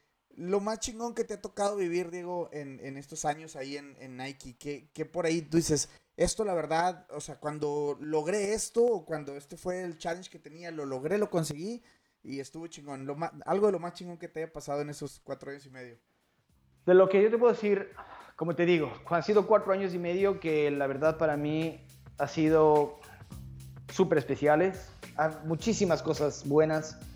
Uh, si tengo que decir una o dos cosas que la verdad eh, he disfrutado y que, y que, en verdad nunca pensé que iba a hacer, es el, el, el lujo que te, que, te llega con este trabajo de conocer a atletas o deportistas que uno ha, crecido admirando. El hecho de que he podido eh, eh, conocer o, conversar o hasta darles un abrazo a gente como, como Ronaldo, no el, no el nuevo, sino el, el, Ronaldo, Ronaldo, Sí, a conocerlo a él, conocer a Ronaldinho. son cosas que, ¿me entiendes? O sea, el momento que pasa, créeme, le envío a todos mis primos, a mis amigos, la foto y el selfie con ellos y todo. O sea, esto para mí, como una persona que, que creció con, con, con, esta gente como ídolos, fue súper especial. Y si me preguntas, el momento en el que uno está en la cafetería o estás trabajando y te llega el text message de alguien que te dice, oye, Michael Jordan está aquí en la cafetería, bájate, entonces uno va corriendo y lo puedes ver así a cinco pies de, distancia. Es, es, es, un lujo que, que, que no creo que mucha, muchas compañías te puedan ofrecer. Entonces, eso es uno de las de las bendiciones y de los benefits que yo digo, de los beneficios más grandes que tiene Nike, el poder conocer a, he conocido a muchos atletas que en mi vida me hubiera imaginado que los hubiera podido conocer, LeBron James, Kevin Durant y todo eso. No que trabaje con ellos, pero solamente el hecho de conocerlos, de saludarlos, de estrecharles la mano y a veces con Ronaldo incluso hablar un poquito de fútbol y de historia es especial. Lo otro otra cosa que la verdad es que yo nunca me tampoco me esperaba era ha sido lo que es un poco eh, el hecho de que soy como a cargo de, de, lo que es global, el hecho de que me ha introducido a muchísimas otras culturas, muchísimos otros países, muchísimos continentes que yo en mi vida me imaginé que iba a pasar. un ejemplo de eso es, por ejemplo, que le digo a la gente, yo nunca en mi vida me imaginé que, por ejemplo, iba a viajar a Alemania. Y, en los últimos cuatro años creo que he ido ya como cuatro, cinco seis veces a Berlín. Entonces es como que yo creo que voy más a Berlín que de vacaciones. Entonces, cosas así que, que, que, me han pasado y que me han llegado oportunidades de conocer muchísimas ciudades, de conocer muchísimas culturas, conocer muchísimos, uh, ¿cómo te diría esto? Partners o, o, gente en diferentes países. Ha sido increíble el hecho de ir a países como Tokio, París, Londres, Berlín. Son cosas que, que la verdad las, las aprecio muchísimo, las disfruto al máximo y le, saco, le trato de sacar el más provecho que se pueda. Entonces, uh, esas yo creo que yo te diría son las dos, los, las cosas que la verdad eh, son extra a lo que ya disfruto de lo que es el, día a día del trabajo. Wow, increíble, increíble, digo, y, quiero, o sea, digo, ahora sí como, como seguirle sacando jugo a este tema de, de, de, las cosas más chidas que te ha tocado vivir y de los retos que obviamente ya nos platicabas de que es, siempre estar sobre, sobre esos retos. Y, y, algo, algo bien importante digo, que me gustaría como explorar eh, este, en esta plática contigo es el tema eh, para toda la banda, ahora sí, un, poquito ya con otro tipo de puestos en, en agencias y todo, es el tema de delegar, ¿no? Me decías, tú tienes dos equipos, andas para arriba y para abajo, la importancia de delegar en los temas creativos, Diego, y, te digo, te lo pregunto también de carácter personal porque me cuesta un montón de trabajo delegar, pero creo que también el, tema es convertirte en ese líder, ¿no? Si me explico, o sea, eh, el que prediques con el ejemplo y, y, sobre todo el hecho de poder echar un equipo a andar sin que tú tengas que estarlos ni correteando, ni, ¿sabes? O sea, como que ese tipo de cosas pero, ¿cómo, ¿cómo, se llega a esa parte, no? Y cómo poder delegar tu trabajo en un puesto como el tuyo. ¿Cómo, cuáles, ¿Cuáles tips por ahí nos podrías, nos podrías dejar? Ah, eso sí bien difícil. Es súper, es, súper difícil. Y como y cualquier diseñador que en verdad ame y disfrute lo que hace, va a entender al 100% que delegar o pasar tu trabajo a otra persona y confiar a otra persona con tu visión o lo que estás viendo es, es una de las cosas más difíciles. Uh, sí es una de las cosas que me tocó, digamos, como que explorar, aprender, mejorar. Y, al punto de que me tocó decir, ok, espérate, tengo que parar y tengo que cambiar, tengo que cambiar el, switch aquí porque tengo que, tengo que, tengo que asegurarme de que el equipo pueda hacer esto si yo no estoy.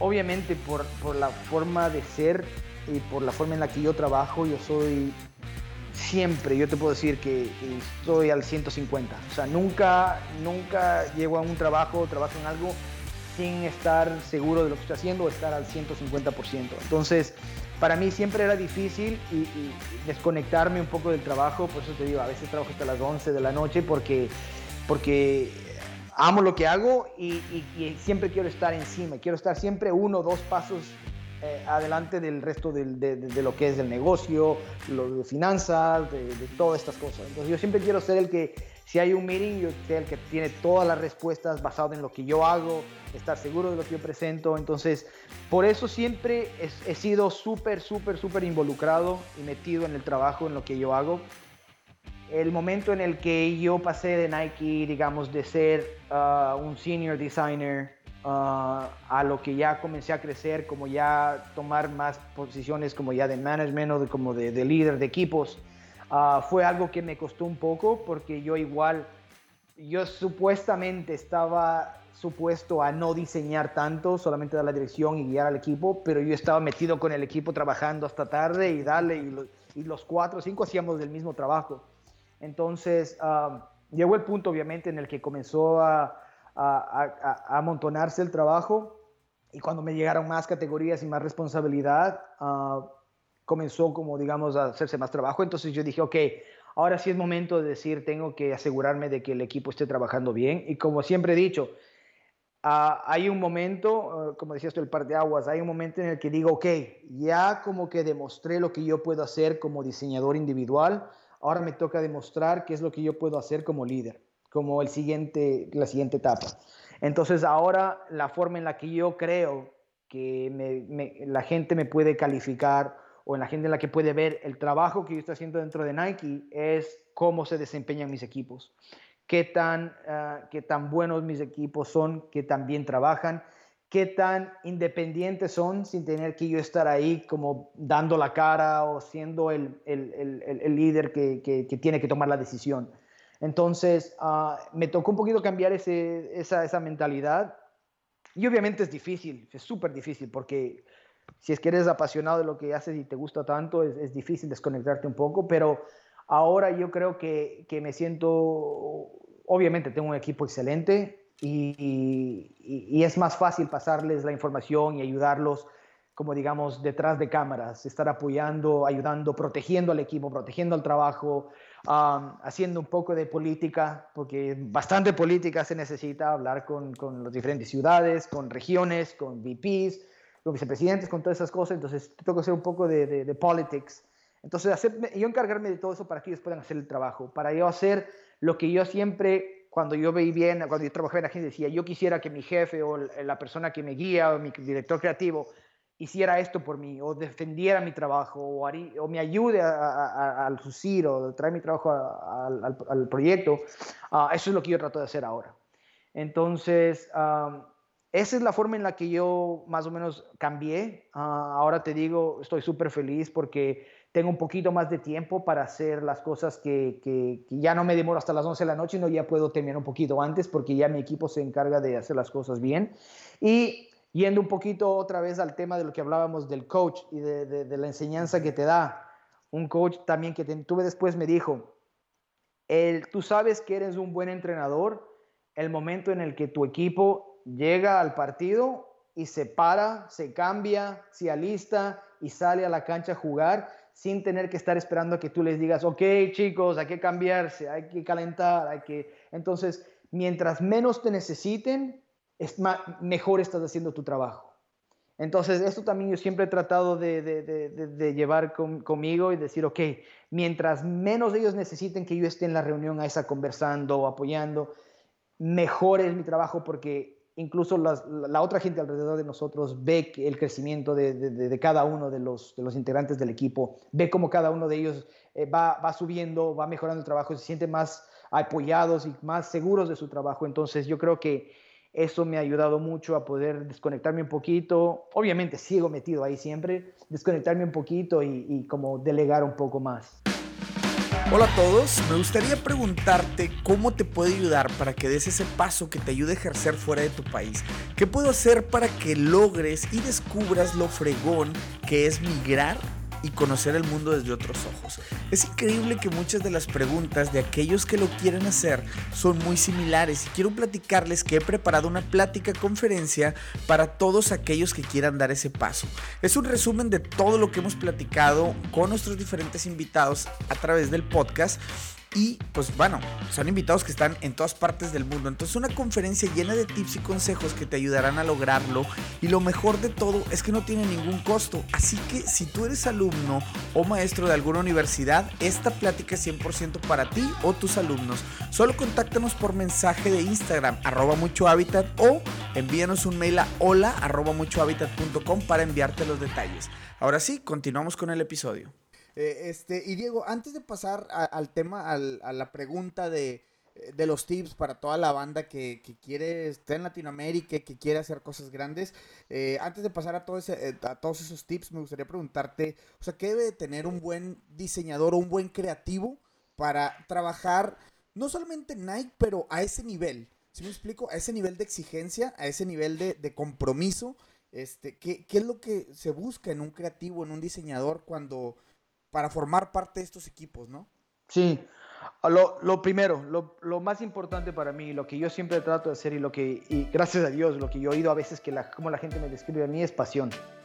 Para mí, ser, tener la pasión por lo que uno hace y, por lo, y, amar lo que uno hace, eso ya te pone en otro nivel. Ya te pone en un nivel en el que uno dice, uh, el momento en el que presentas tu trabajo, en el momento en el que hablas de tu trabajo, en el momento en el que te toca reunirte con gente, esa pasión es algo que se percibe, esa pasión es algo que ya como que se inyecta un poquito a la gente y la gente, así te estén dudando antes del meeting, ya como que comienzan a cambiar un poquito la, la, cómo reciben la información. Entonces, pasión no solamente en la que uno se expresa y en la que uno siente por el trabajo, sino también pasión en lo que es dedicarte a lo que, lo que verdaderamente tienes que hacer, dedicarte, meterle trabajo, meterle sudor, meterle fuerte, meterle fuerza es algo que es súper importante para mí, es algo que siempre me ha ayudado a mí y yo creo que me ha ayudado muchísimo en parte de mi crecimiento y, a, digamos, a distinguirme un poco, porque talento hay muchísimo afuera.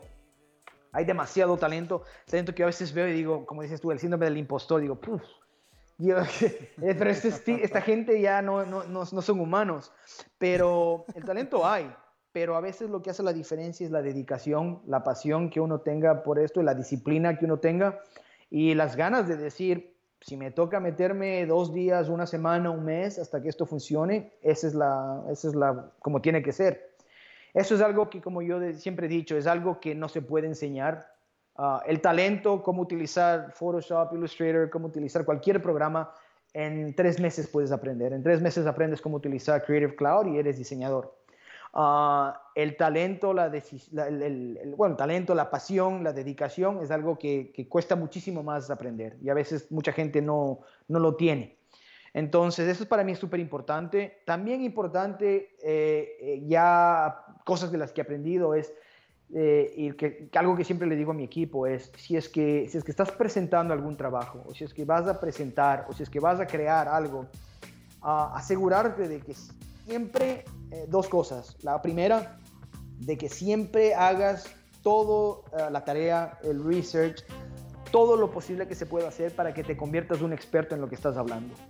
Entonces, para mí, yo trataba siempre cuando llegaba a una presentación, a un pitch o a una, una presentación a un cliente o a alguien que tenía que presentarle, yo me aseguraba de que eh, es de saber tanto acerca del producto o de la marca o de lo que estaba hablando y al igual o un poco hasta a veces más de los propios clientes o de la persona a la que yo le estaba presentando. Entonces eso siempre para mí ha sido primordial por el hecho de que eh, necesitas ser un experto en lo que haces y que la gente tenga esa confianza de que sabes de lo que estás hablando.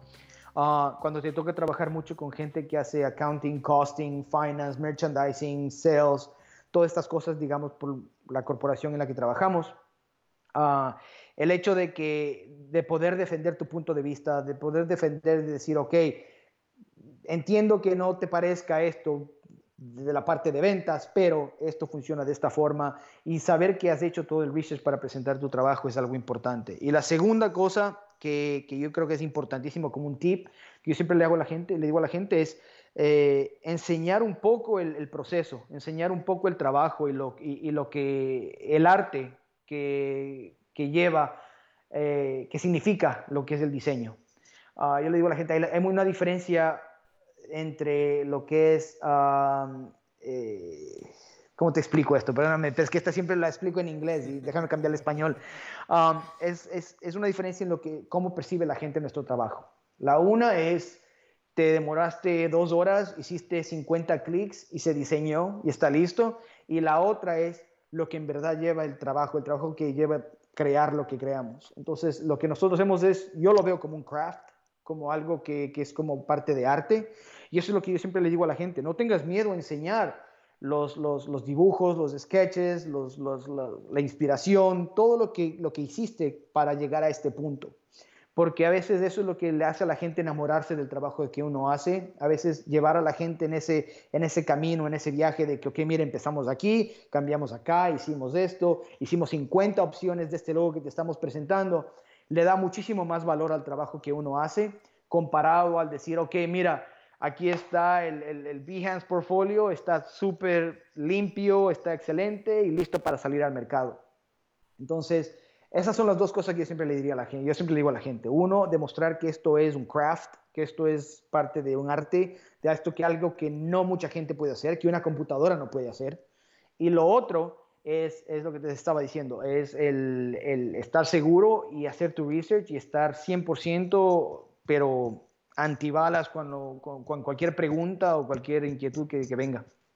Increíble. Y porque convertirte en un experto significa justamente eso. O sea, tú puedes tener miedo. O sea, si a mí en este momento me dices, oye, tienes que hacer un pitch para vender este vaso, probablemente, o sea, no desconozco tantas cosas que eso es lo que te crea el miedo, ¿no? De, de sentarte a, a, tirar eso.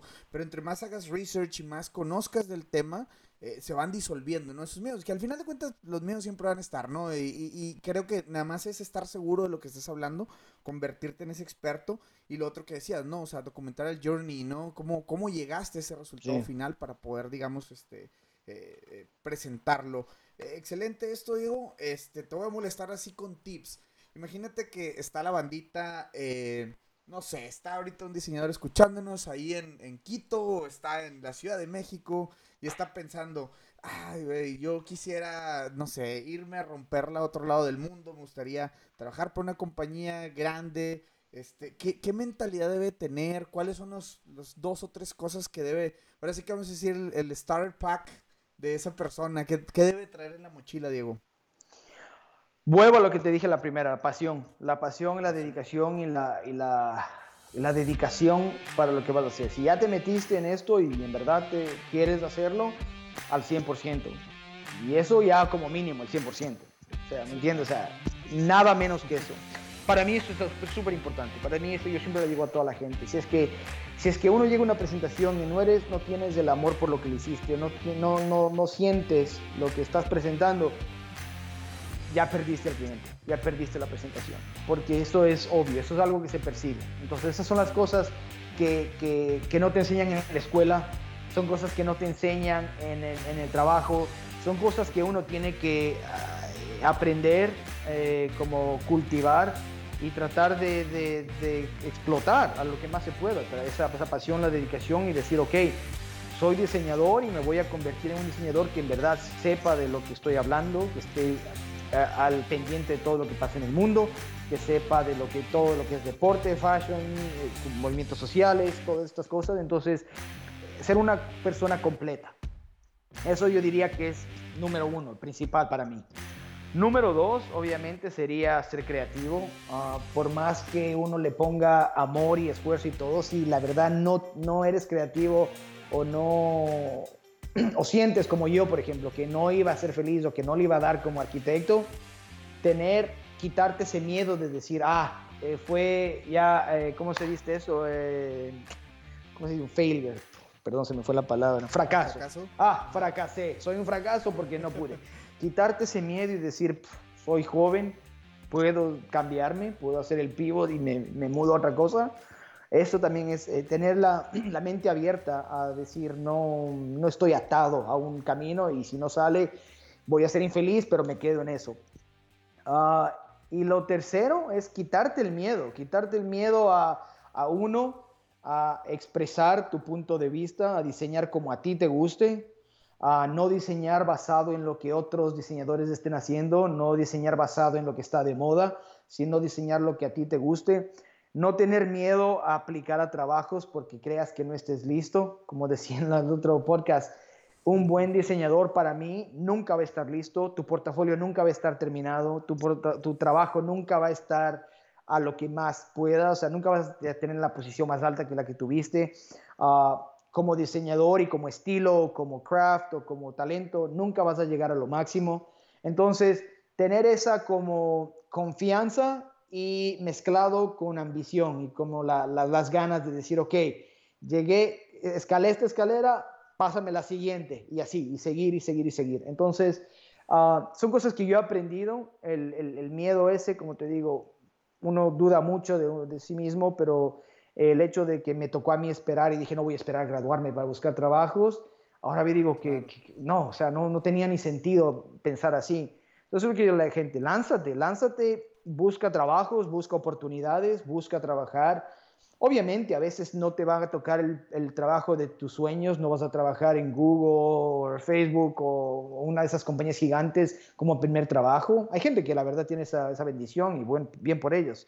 Pero no aprender que el camino a veces parezca difícil y parece que te va a tocar trabajarle duro, pero, pero es la, para mí la forma de, de, poder crecer. La, si no tienes ese camino, ¿cómo disfrutas después uh, cualquier cosa que logres o cualquier eh, trabajo que conseguiste o cualquier cliente que firmaste? si no has pasado por lo, por, lo, por lo bueno, lo bonito y lo no tan bueno. Entonces, para mí, esas serían las tres cosas principales. Sí, claro, que se ponga rico y delicioso el camino, ¿no? Para que cuando llegues o llegues a un punto digas, ah, qué chingón, ¿no? me, me, me, me curtí de, todo esto. En, términos de fútbol, eh, no es lo mismo ganar 7-0 a ganar un 2-1 en el minuto ya 90. En el último minuto, sí. Porque ese partido lo disfrutas, ese partido te acuerdas, seis meses después sigues hablando del partido del 2-1, no del de 7-0. Entonces para ponerlo en términos así futboleros, es algo así. O sea, si, si, viene muy fácil, si viene, obviamente, bien por ti, felicidades a quien le toque así, pero, pero a veces el, el, el sudor y el, y el, camino y lo difícil es, es, es, mejor.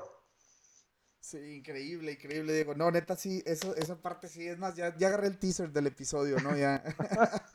Diego, ya para dejarte ir, hay unas, este, lancé una dinámica ayer en Instagram, ¿no? Y, y dije, bueno, ok, si tuvieran aquí al, al, Global Design Director de Nike, ¿qué le preguntarías? Y por ahí, eh, no sé, igual estas preguntas pueden ser muy cortas para, para atender algunas dos o tres. No, feliz. Pero bueno, la primera dice de que, uh, bueno, una pregunta, eh, a ver, ahí te va. Dice mi compadre Anuar Flores, dice, después del éxito entre Dior y uh, Jumpman, ¿qué sigue para la moda deportiva en hard culture? Uf, es buena pregunta. Es buena pregunta porque esto más o menos lleva como creciendo un poquito. Obviamente va a llegar al límite en el que la gente se va a aburrir de eso, porque así es como funciona todo va a llegar el momento en el que la gente diga que ah, ya es suficiente de esto y tal vez volvamos al grunge de los 90.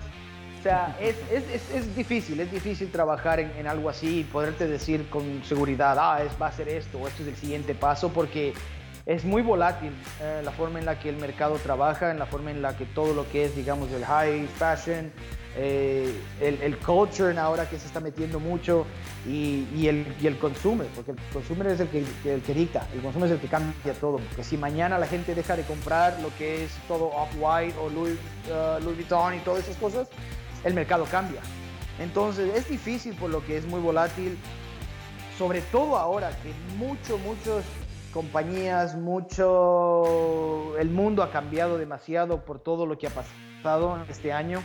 Este 2020 ha sido radical para muchas cosas, entonces, ¿cómo se sale de esto? Vamos a ver.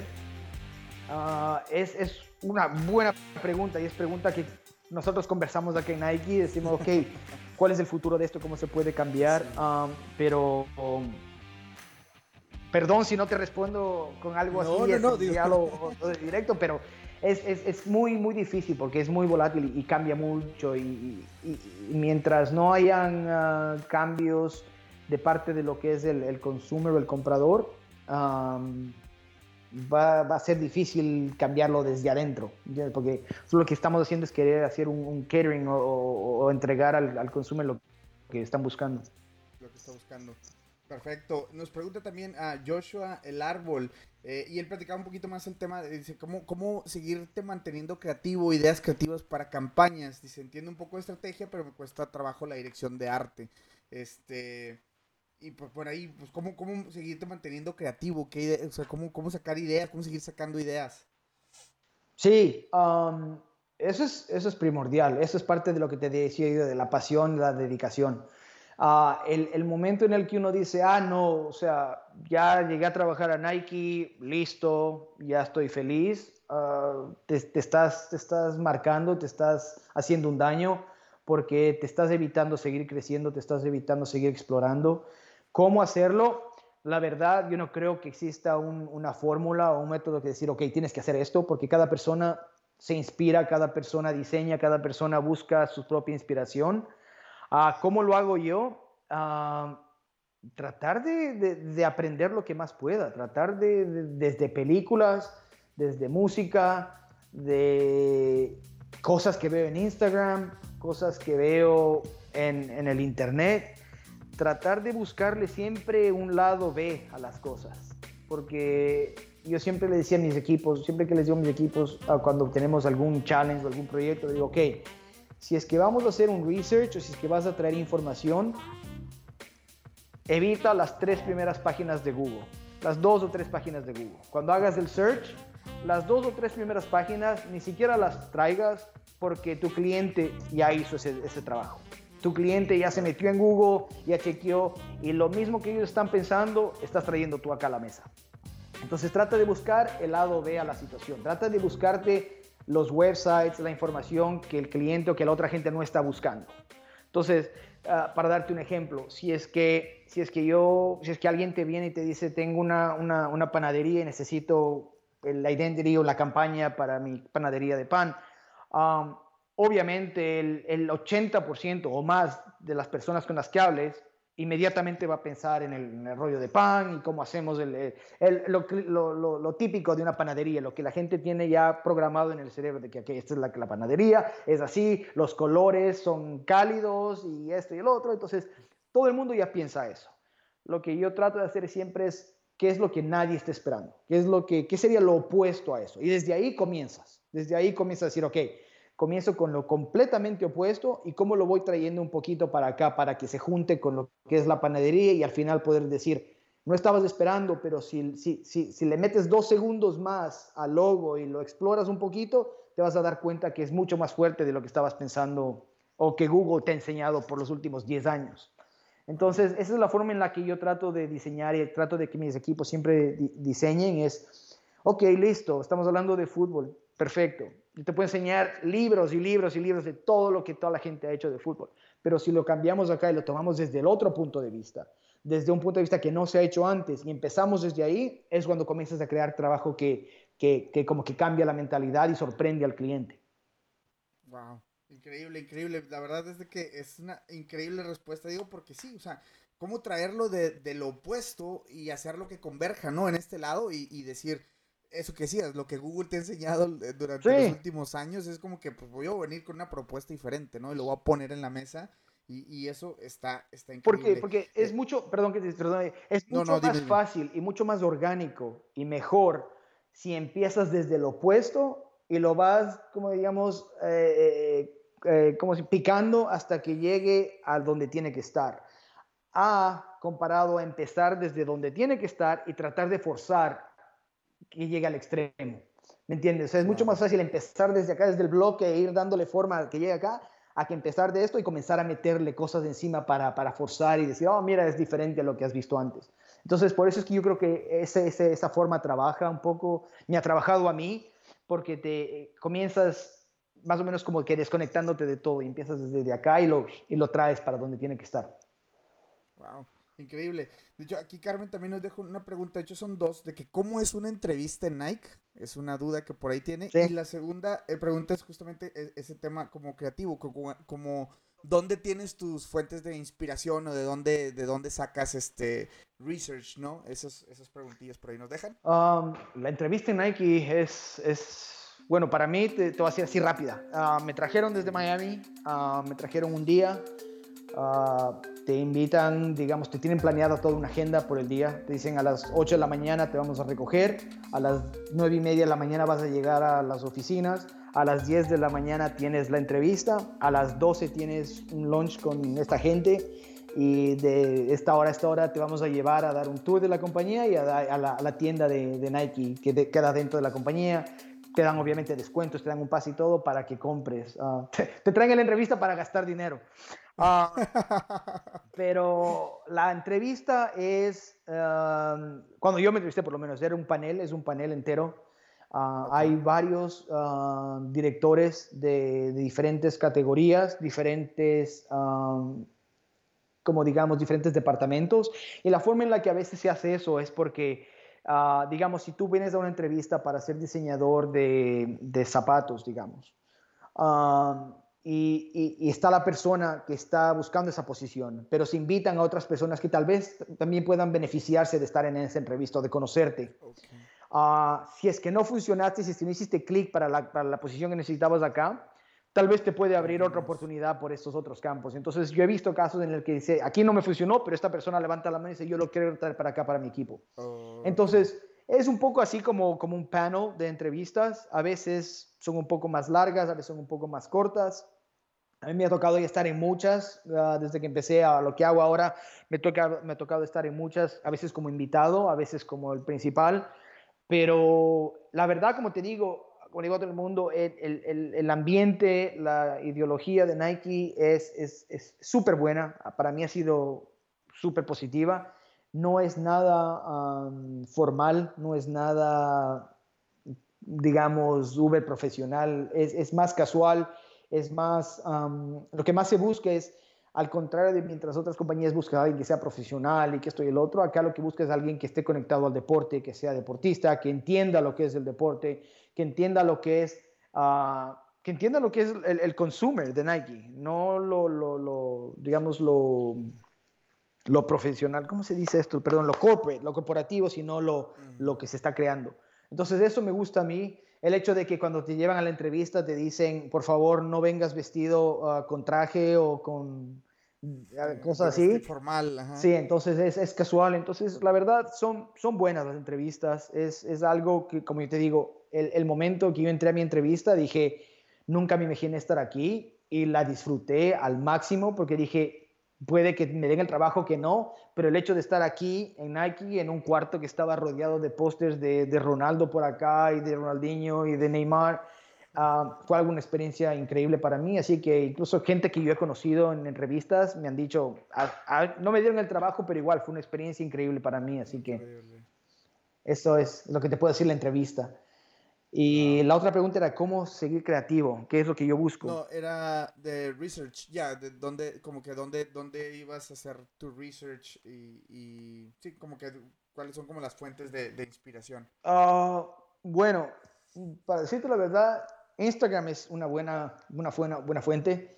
Uh, el hecho de que muchas, perdón, eh, yo trabajo con muchas agencias, con muchos uh, directores creativos, por ejemplo, o a veces gente que hace, que se salen de las agencias y hacen sus freelance.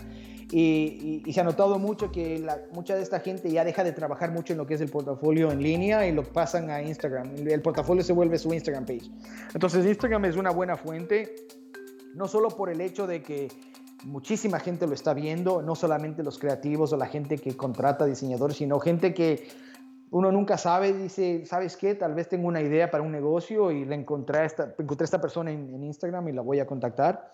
Ah, sino el hecho también de que, de que uno puede actualizar, puede poner lo que uno quiera, puede poner tu mejor trabajo, tu peor trabajo. Yo a veces he hecho, hago algún sketch ahí o alguna cosa y lo pongo y al que le guste bien y si no, igual, a mí me gustó. Entonces, eso, Instagram es algo bueno para eso. Obviamente, Dribble, Behance, uh, todos esos websites que, en los que están todos los creativos son increíbles para ver el tipo de, talento que hay afuera y más o menos ir conociendo y viendo dónde, por dónde va el mundo de diseño.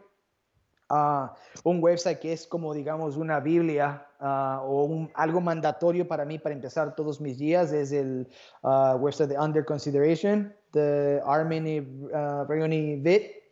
el, el, website se llama Brand New y lo que hacen ellos es prácticamente es, es, es un periódico diario de todos los rebrands, de todos los diseños que se hacen en todo el mundo. Toda, cualquier compañía que haga un rediseño o campaña o branding, ellos lo cubren. Entonces, eso es para mí primordial. Lo primer, tal vez uno de los primeros websites que yo abro cuando, cuando llego a mi oficina, me siento, abro eso y lo chequeo.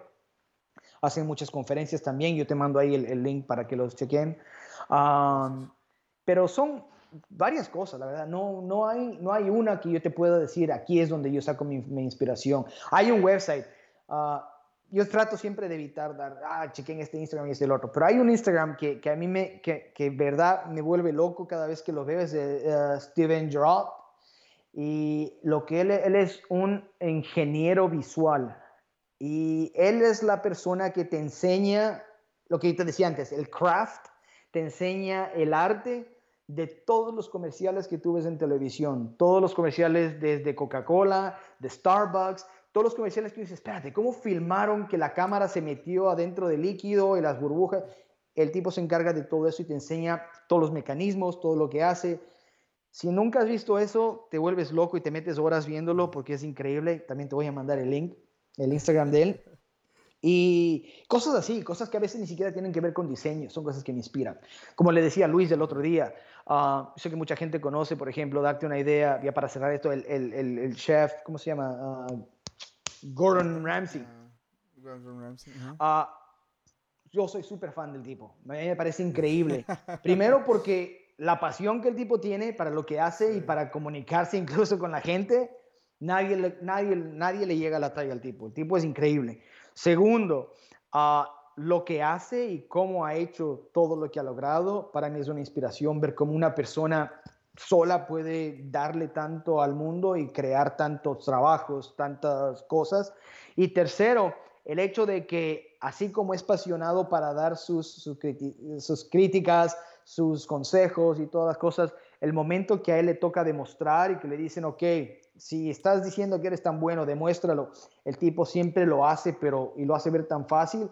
Es algo que yo veo y digo, ok, eso está, ese tipo de inspiración que a veces a mí me, me, me, da esa energía, que digo, ok, mañana voy a tratar eso, mañana voy a tratar de ser mejor, mañana voy a tratar de tratar de inyectar al equipo esa pasión y que si es que me toca demostrar y me toca liderar con ejemplo y, con, y demostrarles cómo, cómo yo también, también puedo hacerlo, venga, también lo hacemos. Entonces, ese es el tipo para darte un poco de, de, la variedad de, de inspiración que, que, me llega, de, todas esas cosas, desde todo lo que te digo hasta un Michael Jordan y ver, por ejemplo, los partidos, el documental de The Last Dance, cosas así son las cosas que a mí me inspiran.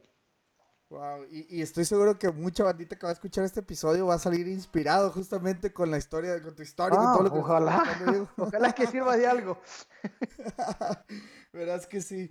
Diego, pues tengo la última pregunta, este, y bueno, primero te voy a preguntar dónde, dónde puede conseguir, este, dónde te puede seguir la banda, dónde puede ver qué onda con, con Diego, si por ahí, este, manejas alguna red o algo eh, en redes. Sí, eh, bueno, yo hace muchísimo tiempo, creo que hasta en el, dos, en el 2008 comencé un blog de diseño, uh, hace años, y, y trataba también de hacer un poco de entrevistas, y cosas así. Y eso era cuando todavía eh, WordPress estaba como en su apogeo y uno decía, ah, tengo mi propio blog. Y, lo utilicé muchísimo para, para aprender yo, para compartir cosas que a mí me estaban inspirando, para aprender un poquito a escribir y sentirme más cómodo en escribir cosas que ahora cuando escribo emails y todo eso me ha ayudado. Uh, entonces, eso se llamaba D-Blog, entonces es uh, T-H-E-E blog. Entonces, um, utilicé ese nombre por años y se quedó. Entonces, en Instagram es eh, donde estoy más activo, es, es eso, es The Blog. Ah, yo creo que Instagram es uno de los que más activo, en los que más actualizado estoy, porque la verdad, Facebook lo utilizo es más para familia, para, para conectarme con familia. Um, Behance y todo eso, es la verdad, por más que quiero, nunca encuentro el tiempo para actualizarlo y, pues, y poner el trabajo que, que he hecho. Entonces, Instagram me funciona mucho, por lo que es fácil, lo del teléfono lo puedo hacer. Y obviamente el website, eh, diegoguevara.com, es donde trato siempre de actualizar mi trabajo. No, no, no porque me guste ponerlo, sino es más para, porque a veces la gente me pregunta, pero ¿qué estás haciendo? Ya vas cuatro años ahí y no he visto nada de Nike. Entonces me tocó un poquito como actualizar para poner los trabajos que hemos hecho. Entonces mi website y mi, mi Instagram son donde más, donde más pueda, puede la gente ver el trabajo. Y como siempre le digo a la gente, 100% abierto a cualquier tipo de mensaje, pregunta, cualquier cosa. Yo disfruto mucho a veces que la gente me manda preguntas y a veces me voy de largo y comienzo a explicar demasiado y nos metemos en conversaciones, pero siempre en Instagram eh, a, la, orden, si es que alguien quiere, siempre le pongo a la orden, siempre que utilizo esas plataformas le digo si es que alguna pregunta tienen de Nike, de trabajo, de diseño, de la vida en Portland, de la vida como papá incluso, más que feliz de responderlas porque sí, yo, yo hago lo mismo. Yo, yo, yo, hago, yo mando mensajes a gente que yo admiro y así es como se crean amistades, así es como uno hace su propio, digamos, network, como se dice el networking, um, por Instagram. Entonces, si lo vamos a utilizar, utilicémoslo para algo positivo.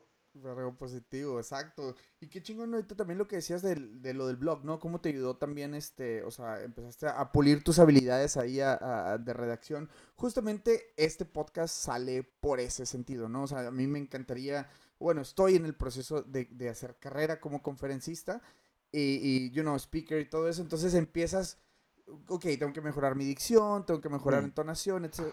¿Qué mejor manera de practicarlo que teniendo un podcast? Entrevistando a gente chingona como tú, Diego, y empiezas, o sea, como, y mucha banda, ¿no? Y, y empiezas el, el, tema de, ok, eh, sigue, sigue habiendo nervio cada que empiezo a, ¿sabes?, a, una entrevista. Y, y, sigue habiendo ese, pues no sabes qué esperar. O sea, no habíamos cruzado palabra antes más que mensajes, ¿no? Donde nos pusimos de acuerdo. Pero eh, todo eso son tablas, ¿no? Le llaman en, en la industria ahí del, del, teatro. Son, te va dando un fuegue, ¿no? Y, y, la importancia que fue para ti esto que dices del blog. Eh, creo que los proyectos personales para, para la banda, que, que, ahorita los creativos son bien importantes, empezar a tener sus proyectos personales, te ayudan a conectar, te ayudan como a, a, pulir habilidades, ¿no? Que no necesariamente son de diseño, pero pues que, que, que ahora sí que, que, te van a, a servir para, para la vida. Y Diego, me gustaría cerrar el episodio haciéndote esta pregunta. Es nueva, no se la había hecho a ningún invitado. este. Y bueno, en Monterrey, en México, somos mucho hacer una carnita asada, ¿no? Para convivir con la familia, el, típico barbecue mexicano, pero aquí puede pasar después de un partido de Tigres o después de, ¿sabes? Del nacimiento del niño porque se cayó el niño y se hizo el primer chipote, cualquier cosa. Entonces la carne asada es típica, ¿no? Y es, es una excusa perfecta para, para, estar ahí con los tuyos. No sé qué sea en Ecuador o en Miami, qué, qué costumbre haya, pero si pudieras armar una carnita asada, con, con tres personajes de la historia, vivos o muertos, donde pudieras tú echarte como que así que la cervecita el, o el cafecito, cualquier cosa, pero una carnita asada para convivir con tres personajes de la historia, ¿quiénes serían? Uf. Wow. Ah. oh ahora sí, ahora sí está, esa sí está fuerte. Y fíjate que esta pregunta íbamos, íbamos rumbo a, Banff este fin de semana, fue, fue eh, Long Weekend, y nos fuimos a Banff y te lancé esa pregunta en el carro y yo tenía, o sea, tres personajes, pero luego me salieron bien profundos, ¿no? Mis amigos de que, no, que a Julio César y, ya empezaron a Aristóteles y que, ah, cabrón, eso se puso bien denso. Este, pero bueno, digo, ahora sí que está amplio el panorama. ¿Quiénes serían esos tres, esos tres personajes? A ver. Uf. No me voy a ir tan, tan, tan atrás. vamos a tratar de ponerlo un poquito más moderno la cosa. Ah, yo creo que uno. una persona sería Bob Marley. Ah, estoy viéndolo del punto de vista como, como te decía antes, cómo una persona puede dar tanto, cómo una persona puede cambiar la mentalidad del mundo entero y crear cultura, crear una tradición, crear algo gigante como hizo él. Yo creo que hay mucha gente que haya podido hacer eso. Yo esa sería una persona de la que me gustaría conversar y aprender. a ver, ¿quién más? voy, a, voy a sacarte lo que es diseño, porque Sí, sí, sí. Porque a veces diseño la gente dice, no, típico de que este y el otro. Entonces vamos a poco de diseño porque hay muchos diseñadores, muchos. Massimo Vignelli, Newton Glazer, toda esa gente que, que me encantaría. Y, y, gracias a Dios, donde digo, por cosas que me ha dado la vida, he conocido a muchísimos de ellos. He tenido el placer y la bendición de conocer a muchos de mis ídolos. Entonces, como que por eso te digo, esos ya no los cuento porque ya los conocí y ya, ya pasé el shock y todo eso. Pero Bob Marley sería uno. Um, Steve Jobs tal vez sería otro. Um, y, no, como te digo, no solamente te digo por la música, por lo que hizo por Apple, sino por, por cómo cambió la mentalidad de la gente, cómo tuvo la, la, forma y la decisión de decir, voy a hacer esto y al que le guste bien y al que no igual. Um, el hecho de que ahora Apple si alguien trabaja en Apple, que me disculpen, pero no es ni la sombra de lo que era antes. El hecho de que todos los problemas que tienen, todas las cosas que uno dice, ¿qué ha pasado desde, desde que, que se murió, digamos, Steve Jobs hasta ahora? Te demuestra el valor que tenía como, no solamente como visionario, sino como líder. Entonces, es algo que yo veo y digo, wow, eso, eso es increíble, como una persona pudo haber hecho eso. Y van dos. Y la tercera persona, uff que... A es que es demasiada gente. Um, oh, Ah, me jodiste. Voy a decir, voy a decirte esta por lo que está pasando ahorita. Por lo que está pasando ahorita y porque si es que, porque en verdad me arde, me duele, me, me pone bravo, mucho de lo que está pasando ahorita en el mundo, todo lo que está pasando. Yo diría que si es que tengo que hablar con alguien y aprender algo de alguien para decir, ok, ¿cómo puedo negociar? ¿Cómo se puede hacer las cosas? Yo tal vez diría el, último presidente que tuvimos, Obama. Porque es, es, es, es alguien que me parece que tiene la capacidad de que te guste o no, puede sentarte, sentarse a conversar contigo y tener un punto de vista equilibrado, balanceado, que sabe de lo que está hablando. Entonces son cosas como, como líderes, como gente que te puede cambiar el panorama de cosas, yo creo que es, es importante. Tal vez no sean las favoritas que yo te diga, ah, pero estas tienen que ser como un Ronaldo o un Michael Jordan o cosas así. Y eso que saqué a Michael Jordan de la lista, porque ese iba, iba a ser uno, pero uh, pero yo creo que, que, son tres diferentes cosas que, que, pienso para esto. La una es cómo puede cambiar lo que es crear un movimiento, que sería Bob Marley. El otro, cómo ser un líder y tratar cada proyecto como, como si fuera tu vida, que era Steve Jobs. Y el otro, que es cómo crear, cómo tener ese balance, cómo tener esa tranquilidad, esa experiencia y esa, y esa muela para actuar como un Obama y que todo y convencer a tanta gente y que la gente como que te, te, siga y te crea y te confíe. Entonces, yo creo que esas tres cosas me gustaría, si tengo que hacer una, los invito a los tres y, ver qué sale de eso. ¿Qué, puedo aprender?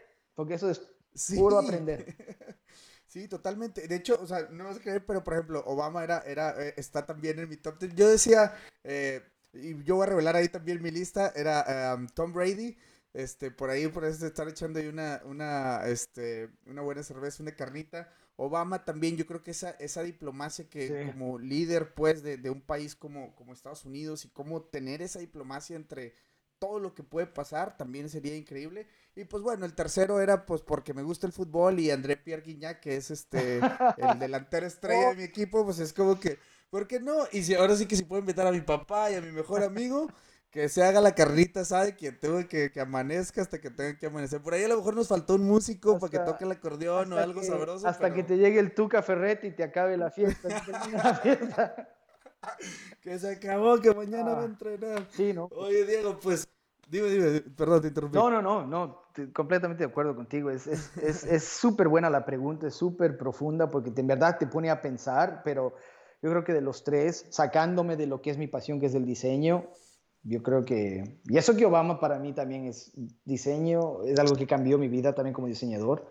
Lo que yo le digo a la gente, para mí, que me discutan que lo que hizo Obama y lo que hizo su equipo como, como, como campaña de branding y de advertising, como la mejor campaña en la historia que ha habido, que me discutan porque para mí es lo mejor que, que, uno se puede imaginar el trabajo que hicieron y lo que lograron con eso. O sea, si te piensas, pones a pensar como un pitch, como un pitch de trabajo y lo que lograron, el trabajo que, que se consiguieron, es increíble. Entonces, sacando eso, todo lo que es diseño y todo, esos tres para mí serían, serían increíbles. Wow. Increíble, Diego. La verdad, estoy ahora sí que mind blowing. Este episodio estuvo chingoncísimo. Te agradezco mucho el tiempo, te agradezco mucho la oportunidad que, que, nos diste para, para conocer un poco de ti, pero todo ese gran ser humano que hay. Digo, ahora sí que te lo decía antes cuando platicamos de que, oye, bueno, que escuchaste algunos episodios, estuvo Ricardo González, y yo te decía un tipazo. Viejo, no me cago, o sea, neta, cabrón, este que. Eh, otro tipazo que hemos tenido por acá en, en, el, en, el, en el episodio. Y Diego, simplemente agradecerte esto, agradecerte que, que, inspires a más banda, porque estoy seguro que a lo mejor tú nos platicas tu historia como un como lo que te ha tocado vivir y todo, pero créeme que esa mentalidad de, de, retarte, de ir por todas las canicas, de, de, que si esto fuera fácil, pues no sería divertido, créeme que esa parte eh, en Latinoamérica, eh, digamos, ya vivimos en ese modo de que las cosas no son fáciles, entonces es como que hay que sacarle ventaja, hay que ir por, por las cosas que, que quieres y, este, y no pararte ante nada. Entonces, pues agradecerte muchísimo. Eh, Diego Guevara estuvo con nosotros aquí en Mucho Hábitat. Honor tenerte por acá y pues este esperen ahí el, el, el, alguna segunda parte o algo que podamos ahí por, cuando este, quieras seguir la orden platicando. Muchas gracias, Diego. Te mando un fuerte abrazo. Este, y, por ahí algo más, no sé qué quieres agregar. Este, esto es tu, como, sí, no. Como que tu, tu, espacio. Despedirme agradeciéndote otra vez. Muchísimas gracias por esto. Saludando a, mi familia, que estoy seguro que van a oír porque me estaban preguntando cuándo es. Así que saludos a todos. Y, y, y sí, eh, si, es que, si es que sirvió esto para darle un empujoncito, para inspirar a alguien qué bueno, eso para mí es algo también súper importante como, como latino sobre todo. Uh, como latino para mí dentro de Nike incluso el trabajo que estoy tratando de hacer ahora ha cambiado un poco y el trabajo que, que me estoy involucrando un poco más es cómo fomentar más lo que es talento latino, cómo lo que es crear una, una, voz más fuerte en, dentro de Nike. Gracias a Dios se me ha dado la oportunidad de, de, de, de abrir canales o de, encontrarme con gente que quiere oír ese tipo de historias y esas cosas. Entonces, eh, me he conectado con algún, alguna gente en aquí y tratar de, eso, de crear un poquito un futuro para, para, las generaciones que vengan, para los que, gente que tal vez esté escuchando o gente que algún día quiera aplicar a Nike y, y dejar a todo el mundo con el mensaje de que, uh, como tú decías, de esto se escucha en Latinoamérica y hablando con, con, con diseñadores eh, latinos o de Latinoamérica, es que a veces uno, yo te digo porque yo vengo de este, de este background también, a veces uno dice que no, que por ejemplo una compañía como Nike o no, que en los Estados Unidos es diferente porque esto es mejor y esto y el otro. El mensaje que yo te puedo dejar y lo que la mentalidad que yo tengo es de que no hay nadie como el latino. El latino es diferente en todo sentido.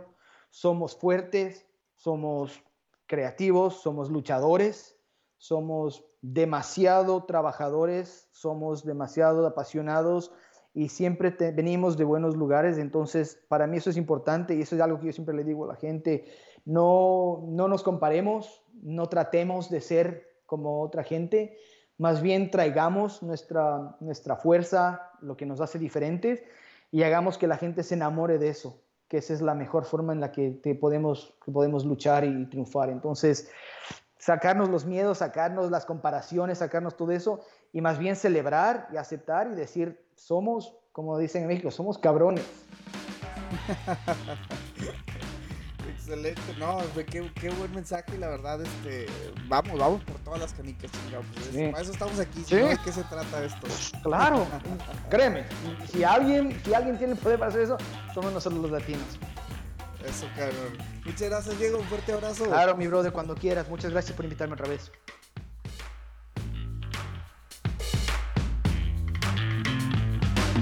Pues bien, señores, muchísimas gracias por haber llegado hasta el final del episodio. La verdad es de que gracias de nuevo al buen Diego por habernos dado la oportunidad de platicar con él, de conocer su historia y sobre todo por conocer esa mentalidad que siempre lo tiene al 100, al 100, al 100, siempre ir más allá. Este, es una gran, gran mentalidad y, nos deja lleno, lleno de aprendizaje completamente.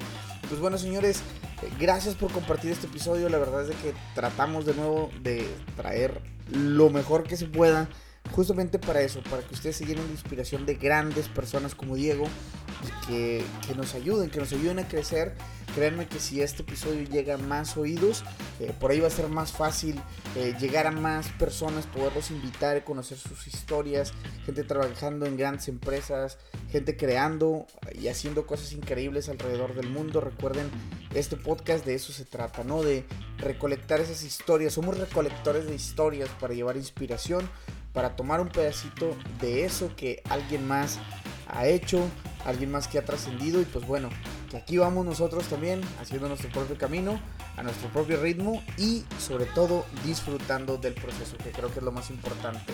Señores, mi nombre es Aldo Tobías, esto fue Mucho Hábitat, nos escuchamos en un próximo episodio.